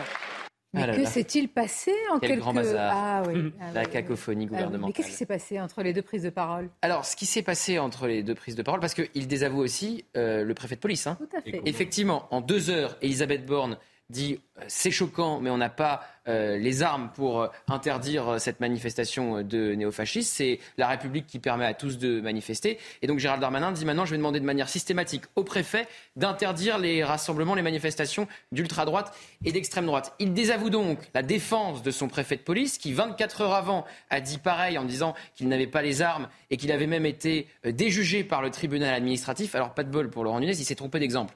C'est-à-dire qu'il a pris un exemple où justement il avait réussi à faire interdire la manifestation. Donc ce qui prouvait que c'était possible. Donc après, euh, voilà, là aussi il y avait de la cacophonie. Mais qu'est-ce qui s'est passé? Qu'est-ce qui s'est passé? Parce que je réponds à la question de Sonia. Ils n'ont pas vu venir la réaction véhémente de Marine Le Pen. Pourquoi elle a réagi de manière véhémente, Marine Le Pen? Parce qu'elle avait deux anciens trésoriers dans le lot. Donc elle était obligée de réagir de manière forte. Mais le gouvernement ne pouvait pas réagir de manière moins forte que le Rassemblement national. Donc c'est pour ça qu'ils sont montés crescendo dans la réponse. Même si quelque part, alors sur le coup, ça peut paraître malin de la part de Gérald Darmanin de se dire un peu comme Ponce Pilate, je m'en lave les mains et je refile la balle à la justice. Mais quand la justice va venir déjuger Ah, les préfets qui auront pris des arrêtés, politiquement, il faudra l'assumer et il faudra montrer Enfin, que- elle a lieu une fois par an, cette. euh, oui, alors elle a lieu une fois par an, mais par exemple, depuis le début de l'année, il y a eu au moins 30 trois manifestations, trois manifestations de ce type, d'ultra-droite, vous voyez, de marche au flambeau et, euh, et celle-ci. Mais ça, ça vient d'être dit dans la décision, euh, dans le moment politique du ministre de l'Intérieur. Il ne renvoie pas qu'au préfet, il renvoie surtout au juge. Oui. Oui, il renvoie- ce renvoie non, mais c'est intéressant dans le contexte actuel par rapport à des décisions judiciaires sur les casserolades ou les périmètres interdits. Ce qui permettra On est- de dire que ce sont les juges qui sont laxistes et pas le gouvernement. Donc là, on est tombé sur, un- sur une, une gestion gouvernementale qui renvoie donc au juge. Ce qui est une manière aussi de se défausser, de mettre la, la pression euh, sur la place Vendôme. Autre chose, moi je vous le dis, il, il faut quand même évoquer par-delà les, les- les cadres judiciaires la nature même de ce défilé et les profils qu'on y retrouve. On ne peut pas le lundi rendre hommage quand même au Conseil national de la résistance 80 ans après à Jean Moulin et laisser défiler tranquillement des personnes dont on, dont on apprend qu'ils ont euh, l'insigne de la division d'Azreich tatoué sur le torse pour certains d'entre eux. C'est les Zouaves de Paris, c'est la section, c'est la section parisienne du GUD, etc. C'est-à-dire cette idéologie-là, et je pose la question, peut-elle défiler ou pas? Pour moi, elle ne peut pas défiler. Alors moi, je ne suis pas tout à fait d'accord. Et alors bon. Je suppose que personne ne va me faire le procès d'être sympathisante de cette idéologie. donc je ne vais pas me justifier là-dessus. Je les déteste, je les trouve odieux. Euh, D'abord, ils sont 500, donc le danger, si vous voulez, n'est pas heureusement. Et euh, ce qui fait la différence, par exemple, avec des Black Blocs, c'est que euh, ils sont atroces, ils sont euh, haineux, mais ils ne cassent pas. Et moi, je suis pour. Je pense qu'on doit avoir une discussion là-dessus. Je pense que la liberté d'expression n'a pas de sens si on ne la réserve pas aussi aux gens qu'on déteste. Je... Attends, pardon, Kevin, je finis. Euh, je, je, pense évidemment à la phrase attribuée à Voltaire. Euh, je pense qu'il faut se battre pour la liberté d'expression des gens avec qui on n'est pas d'accord. Mais surtout, il y a une chose qui me paraît dingue, c'est d'avoir interdit, si vous voulez, euh, à part pour des problèmes de violence éventuels, mais d'interdire des manifestations, si vous voulez, ces derniers jours euh, euh, et d'autoriser celle-là, évidemment, il y a un problème. Non, mais là, c'est de slogan néofasciste. Hein. C'est ça. On n'est pas, on oui, pas dans une liberté d'expression. Enfin, euh, la liberté, c'est. Mais il y a quand même une discussion aux États-Unis. Aux États-unis, c'est pas le modèle des États-Unis. Non, mais aux États-Unis, ça serait parfaitement autorisé.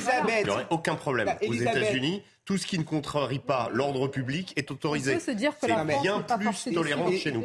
Elisabeth, ces gens ne cassent pas, ne cassent pas le matériel mais ces gens cassent nos valeurs. Ces gens cassent le vivre ensemble. Les valeurs qu'ils mettent en avant, c'est juste impossible dans une république. Et je, non, mais moi, je suis désolé. La, valeur, la liberté est une valeur aussi. On ne peut pas laisser ces factieux défiler dans nos rues. Moi, ça me rappelle trop, euh, par exemple, ce qui s'est passé en 1934 en France. Ce n'est pas possible. Après, de manière plus générale, je trouve que Gérald Narmanin n'est pas à la hauteur. C'est-à-dire qu'il fait de la communication pour la communication. Il s'érige en front anti-RN. Et pour cela, il est prêt à déjuger la Première ministre, il est prêt à déjuger des préfets, et surtout, il, est prêt à utiliser, l'intérêt national en nous mettant très mal vis-à-vis de l'Italie. D'accord. Ça, c'est inacceptable. c'est ce que vous dites, parce que euh, soit on se dit euh, liberté d'expression avec un S à la fin, et on se dit que des slogans néofascistes peuvent très bien euh, au lendemain quand même, et vous l'avez rappelé, c'est ça qu'il faut rappeler. Pas très bien. pas très bien. D'accord, d'accord. C'est que on peut avoir cette discussion quand même. dans vous notre démocratie. vous rendez hommage à Jean Moulin et dans une, dans une prison avec tout non, mais Le lendemain, vous avez ça dans les rues de Paris. je peux préciser juste ma pensée. Je n'ai pas dit que ça ne faisait pas mal.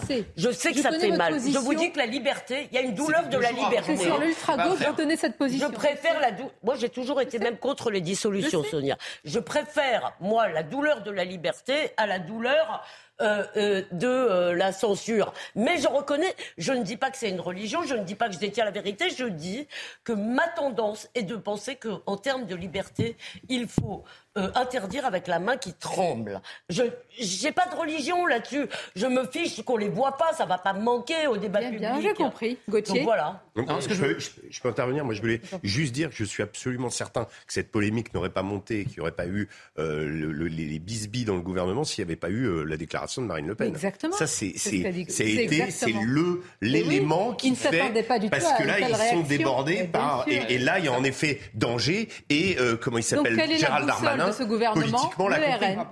C'est leur boussole, c'est le RN. Le problème de Laurent Nunez, est-ce qu'il va. Oui. C'est que Laurent Nunez a interdit les casserolades devant le Stade de France, ah le jour de la finale de la Coupe de France. Et il s'est fait déjuger. D'ailleurs, qu'est-ce qui est arrivé? Le tribunal administratif a cassé son arrêté préfectoral. Comme il aurait sans doute cassé son arrêté préfectoral s'il avait interdit cette manifestation. Mais le problème, dans l'intention, il a eu l'intention d'interdire les casserolades alors qu'il n'a pas eu l'intention d'interdire les néofascistes. Donc c'est quand même un petit problème. Il s'est même justifié. Donc vous imaginez Laurent Nunez alors que Gérald Darmanin tient le discours totalement inverse.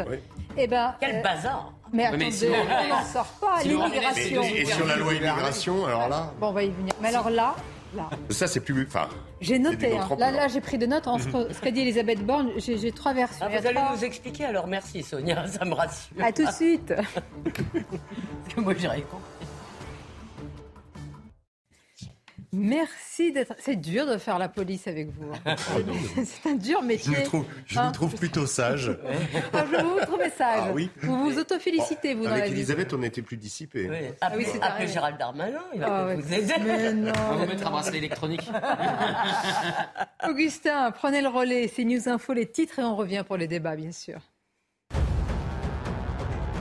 Le département des Pyrénées-Orientales passe officiellement en crise, sécheresse. Le plus haut niveau d'alerte a été déclenché à la suite de la cellule de crise ce matin. Le préfet a assuré qu'il y aurait des contrôles chez les particuliers, car en effet, de nouvelles restrictions entrent en vigueur aujourd'hui pour les particuliers et les professionnels. Les agriculteurs ont par exemple l'interdiction d'arroser leurs cultures. Les défaillances d'entreprises poursuivent leur remontée en avril, selon la Banque de France. En un an, plus de 46 000 entreprises étaient en défaillance, soit une hausse de 47,1% Ces défaillances avaient fortement reculé lors de l'épidémie de Covid en raison des mesures de soutien prises par l'État. Et le centre Pompidou à Paris fermera complètement ses portes durant presque 5 ans. L'un des plus importants musées d'art moderne et contemporain au monde sera en travaux de fin 2025 jusqu'en 2030. Ces travaux de modernisation et de désamiantage coûteront 262 millions d'euros. Le déménagement et la fermeture progressive débuteront à l'automne 2024. Merci à vous, Augustin. Non, non, non, ce n'est pas un revirement. Vous n'avez rien compris à ce que fait véritablement ce gouvernement décidé sur le sujet de l'immigration. Écoutez le porte-parole, je sais que ça vous fait plaisir. Monsieur Olivier Véran, dans Ah. quelques instants, mais je vous fais attendre, c'est un peu pour faire monter le plaisir et le désir. Et surtout parce que c'est pas prêt. Il a dit, Olivier Véran, que c'était pas un revirement. Donc ça veut dire que c'est un revirement. On l'écoute On l'écoute. Il y a deux grands principes. D'abord, faire en sorte que les personnes qui n'ont pas vocation à rester en France puissent recevoir leur réponse le plus tôt possible et éviter que ça s'éternise pendant des mois, voire des années. Donc sur les demandes d'asile, par exemple, qu'une réponse ferme et définitive puisse être apportée dans les six mois, là où ça peut parfois traîner en longueur avec euh, des dizaines de recours et ça peut prendre jusqu'à deux ans. C'est de permettre aux chefs d'entreprise, aux artisans de notre pays, qui cherchent aujourd'hui de la main-d'œuvre et qui ont du mal à en trouver, et qui parfois d'ailleurs vont recruter de la main-d'œuvre de manière plus ou moins légale, de simplifier les démarches administratives dès lors que les métiers sont en tension. Et ensuite, eh il y a une ouverture d'esprit à ce que les groupes politiques, les forces politiques, y compris d'opposition, voudraient proposer de manière à ce qu'on renforce notre système de- de- d'intégration et qu'on améliore les règles d'immigration dans notre pays. Le décodage. Le gouvernement agit en réaction et non plus en action aujourd'hui. C'est-à-dire qu'il réagit en réaction sur la manif d'ultra-droite à Marine Le Pen. Et là, il réagit en réaction aux LR qui vont déposer deux propositions de loi qui vont être dévoilées début juin. Et c'est parce que les républicains montent à la charge sur l'immigration que le gouvernement décide d'accélérer après avoir freiné. Les LR qui ont été très vexés parce que quand Elisabeth Borne a reculé, alors déjà elle a expliqué que ça fracturerait euh, l'opinion publique, c'est absolument faux. Plus de 8 Français sur 10 veulent une loi sur l'immigration, mais elle a également expliqué que si elle reculait, c'était à cause des républicains qui, comme sur les retraites, les députés LR refusaient le compromis et refusaient euh, de discuter pour trouver une majorité. Donc, qu'est-ce qu'ont fait les républicains pour montrer que eux voulaient parler d'immigration? Eh bien, ils déposent deux propositions de loi. Sauf que le gouvernement, euh, c'est le fameux en même temps, c'est-à-dire que euh, en même temps en matière migratoire, ça fonctionne pas. La gauche vous trouve inhumain et la droite vous trouve trop, laxiste. Et le gouvernement est tenu par l'aile gauche de sa majorité, contrôlée par Sacha Oulier, le Ah oui, président on en de la là. commission des lois. Et aujourd'hui, vous entendez de plus en plus de voix, à la fois au gouvernement, mais aussi euh, dans la majorité qui soutient cette loi, que c'était une erreur de donner cette commission des lois à Sacha Oulier parce que ça lui donne un petit Mais vous vous pouvoir. rendez compte Et, et- et Mais vous donc, vous si rendez le compte Ceux qui durcit nous écoutent. mais si le gouvernement durcit son texte et droitisse son texte pour aller séduire les LR et pourquoi pas le RN, eh bien le gouvernement perdrait l'aile gauche de sa majorité. Et vu qu'on est à un député voilà un sujet sur On est lequel... très loin de l'intérêt de la Attendez, France, Elisabeth, justement ce que je veux dire. Voilà un sujet sur lequel il y a un consensus d'une majorité de Français. Et on est en train de se dire, mais est-ce que les LR, est-ce que le monsieur Sacha Oulier, de, l'intérêt connu, général euh, enfin Oui, a- vraiment, a- que de, je ne vais pas dire de qui il est connu, mais et c'est lui qui parents. serait l'arbitre des élégances. Il y a quand même un problème. Attends, on écoute juste chez les LR David Lisner et vous réagissez, euh, Régis Le Sommier. Est-ce que tu on sent qu'on est dans des, dans des postures de communication. C'est ce qui crée un trouble civique, si vous voulez. L'immigration est devenue un problème majeur. On a, la France a, accueilli de façon plus ou moins contrainte 500 000 personnes l'année dernière, 500 000, hein. euh, ce, qui est, ce qui est un record. Donc il faut couper le, robinet de l'immigration aujourd'hui, dans l'intérêt de l'équilibre de la société française et dans l'équilibre même des, des émigrés qui nous Dans l'intérêt de l'équilibre, sinon, sinon que, se passera-t-il? enfin, Tout ce qu'on voit, c'est-à-dire des ghettoisations, des explosions d'insécurité, ça a été reconnu par l'exécutif l'été dernier, souvenez-vous. Et dans l'intérêt même des, des, des, immigrés qui doivent pouvoir avoir les conditions d'une bonne assimilation. Bon, il fait un diagnostic lucide, mais... Euh, lucide et sur lequel je pense que tout le monde est à peu près d'accord y compris euh, le gouvernement. Mais le problème, c'est d'arriver. Alors là, ce, qui est, ce, qui est, extraordinaire dans, cette, dans ce volte-face avec euh, euh, cette loi qui, était, qui a été plusieurs fois reculée, qui finalement est mise à la rentrée, puis finalement on va en reparler en juillet, c'est que on nous explique, enfin souvent Olivier Véran a souvent cette tendance, mais d'expliquer qu'en fait on n'est pas assez intelligent pour comprendre. Vous savez d'ailleurs, c'était c'était Richard Ferrand, je crois, qui avait dit à une époque que les Français n'étaient pas que Gilles Legendre. Gilles Legendre je connais mes classiques dans la Macronie, Excusez-moi, voilà, je, je, vous l'avez... Vous avez, Leur pensée étant trop complexe. Voilà, la pensée était trop complexe. Bon, là, en l'occurrence, les, les, les, symptômes, ils sont relativement clairs et il y a surtout une exigence. L'accumulation des sondages euh, d'opinion montre que toute catégorie confondue, y compris, euh, je m'en souviens, je me souviens de ce sondage qui montrait à, à comment que la politique de, comment, migratoire de la France, enfin du gouvernement, était, était posé problème, même chez la France insoumise. Quelle politique donc, euh, donc là, il y a, euh, je pense qu'il y a quand même ce que dit euh, David Lisnard est une évidence. On ne peut pas continuer. Je crois que c'est Eric Ciotti aussi qui l'a répété l'autre jour. Euh, on ne peut pas continuer à avoir 400 000 ou 500 000. Le, chiffre est encore plus important. en moyenne, 400 000 immigrés légaux par an. pendant des années. Ce n'est pas possible. Donc ça, il faut, il faut qu'on mette les choses, il faut que ça se fasse. et on ne peut pas continuer à avoir Les Français sont d'accord. Il y a une majorité. Le gouvernement a eu peur à un moment parce que de fracturer sa propre majorité, de ne pas avoir. Oui, mais enfin, ça c'est. Ils n'ont pas peur de la presse aussi. Ils n'ont pas peur d'être mal vus dans les médias. Ils sont très sensibles à ça. Est-ce que je peux ajouter une dimension? Parce que l'offensive Ciotti, comme l'a dit Gauthier, doit compter dans. dans euh, dans le fait que, que le sujet réapparaisse. Ciotti, oui, il y a une offensive, ah il y a une offensive, LR. Ah oui, mais ce n'est que ça, euh, surtout Olivier. il n'y a pas d'autre raison que cela. Mais oui, certainement. Et il y a aussi le fait qu'il y a aujourd'hui une tension au sein même de la, du camp présidentiel et gouvernemental, oui, exactement, avec quand même un rapport de force borne euh, euh, d'Armanin qui semble, sur ce sujet comme sur d'autres sujets, arbitrage euh, budgétaire notamment, être assez, assez virulent. C'est Elisabeth Borne qui a convoqué trois ministres, dont Gérald Darmanin, hier à Matignon, et c'est donc Elisabeth Borne qui a demandé à Gérald Darmanin de présenter sa loi en Conseil des ministres en juillet. On rappelle que cette loi a déjà été présentée en Conseil des ministres. Elle devait être saucissonnée. Mais alors, est-ce que ça sera la même bah Non, justement. Mais oui, mais ça va pas être la même loi. La vraie question, c'est les amendements à cette loi. Enfin, Attendez, il y a un mois, qu'elle arrive déjà. Hein, il y a un mois de concertation qui va débuter. Mm. Donc Gérald Darmanin, on imagine, il va recevoir les représentants des LR. Mais il n'y a pas de majorité pour voter ce texte. Donc comment on va passer ce texte à l'automne s'il arrive à l'Assemblée? Je mets des si maintenant parce que 49-3. Non, j'ai la réponse. I have the answer. Yes. Euh, at the question. Euh, c'est 49-3. On me l'a, euh, on me l'a confirmé. Euh, avec la loi tout bon et tout de, de l'entourage du président de la République. À l'heure où on se parle, pour faire passer cette loi, c'est 49-3. Voilà. Euh, C'est-à-dire que même sur un sujet. S'il vous plaît, s'il vous plaît. Parce qu'on parle de ces sujets-là, très concrètement, nous l'incarnons avec nos journalistes Jeanne Cancard et Stéphanie Rouquier, à la frontière avec l'Italie. Regardez ce qui s'y passe, c'est très très concret. Et par rapport évidemment au point de crispation entre euh, Paris et Rome autour des déclarations de Gérald Darmanin, cela résonne beaucoup. Regardez.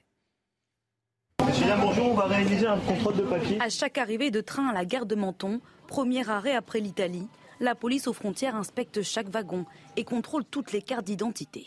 Celles-ci présentent des défauts. On pense qu'elle est fausse. On va fait dire ça bah, Il manque des sécurités sur la carte. Dans les Alpes-Maritimes, le train est le moyen de passage privilégié par les migrants. C'est euh, entre 50 et 100 interpellations par jour ici. C'est un passeur qui va voir un, migrant et qui lui dit Moi, moyennant 50 euros, je te fais, euh, je te fais passer en, en, France. Depuis le début de l'année, plus de 9000 interpellations de migrants ont eu lieu dans le département. Parmi eux, Bakary, qui a tenté à plusieurs reprises de passer la frontière. S'il prend le train, de 20 milliards à Nice.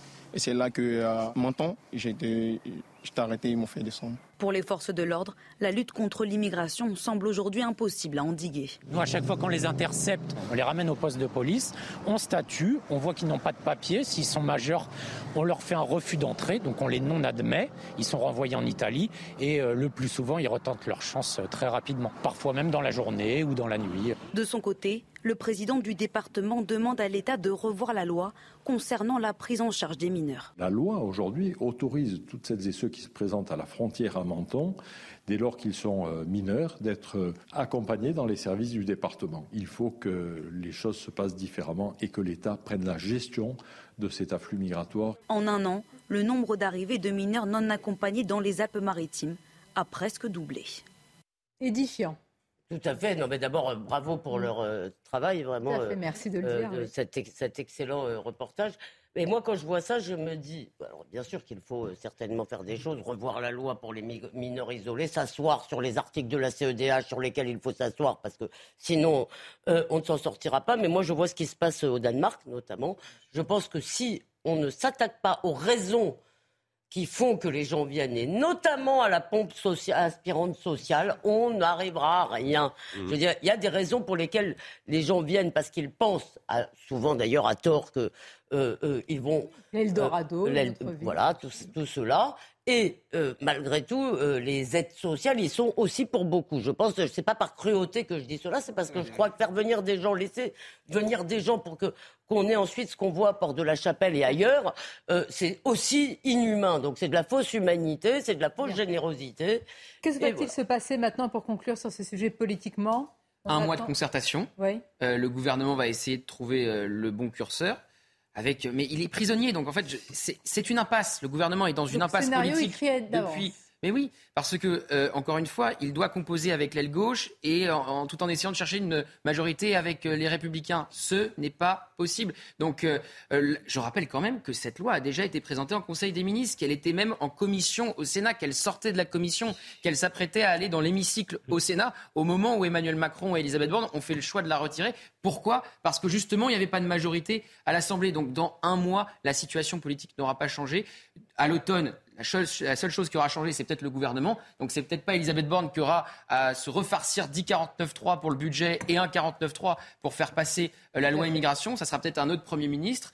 Euh, la liste euh, est longue. Gérard bon Darmanin est sans, est sans Fatalement. doute sorti de cette Ouais. liste. Il y en a un nouveau qui vient d'apparaître, c'est Gabriel Attal, qui est en pleine, euh, en pleine campagne pour euh, arriver à Matignon. Donc euh, voilà, la situation est compliquée Mais et donc ça sera dû en même temps. qu'il faut lui souhaiter hein, d'aller à Matignon. Alors, une remarque sur notre précédent débat, la preuve qu'on est regardé par euh, le gouvernement et l'exécutif. Euh, donc, qui vient du cabinet d'Agnès Pannier-Runacher. On nous dit, mais Agnès Pannier-Runacher a bien contacté les principaux distributeurs et fournisseurs qui sont par ailleurs distributeurs hein, la semaine dernière pour les- leur faire passer le même message. On n'a pas attendu Michel-Édouard Leclerc. D'ailleurs, il y a eu une première baisse qui doit se poursuivre. On l'attend, on l'a pas vraiment senti, on va le Donc dire. l'émission a permis de faire évoluer quelque chose? Une première. Ah, Allez, Oui, allez mais faire tant mieux. le- allez faire votre plein, vous allez voir l'effet Bah oui, c'est- direct.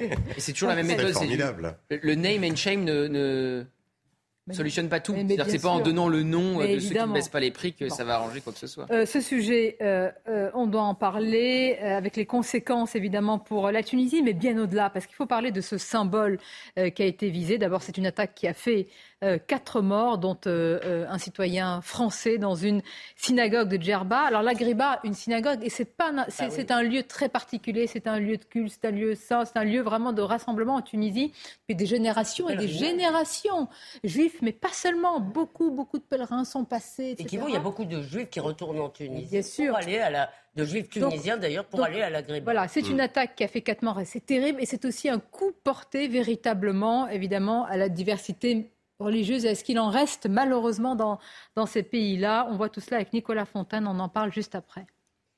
Why, why, why? Masuko repo.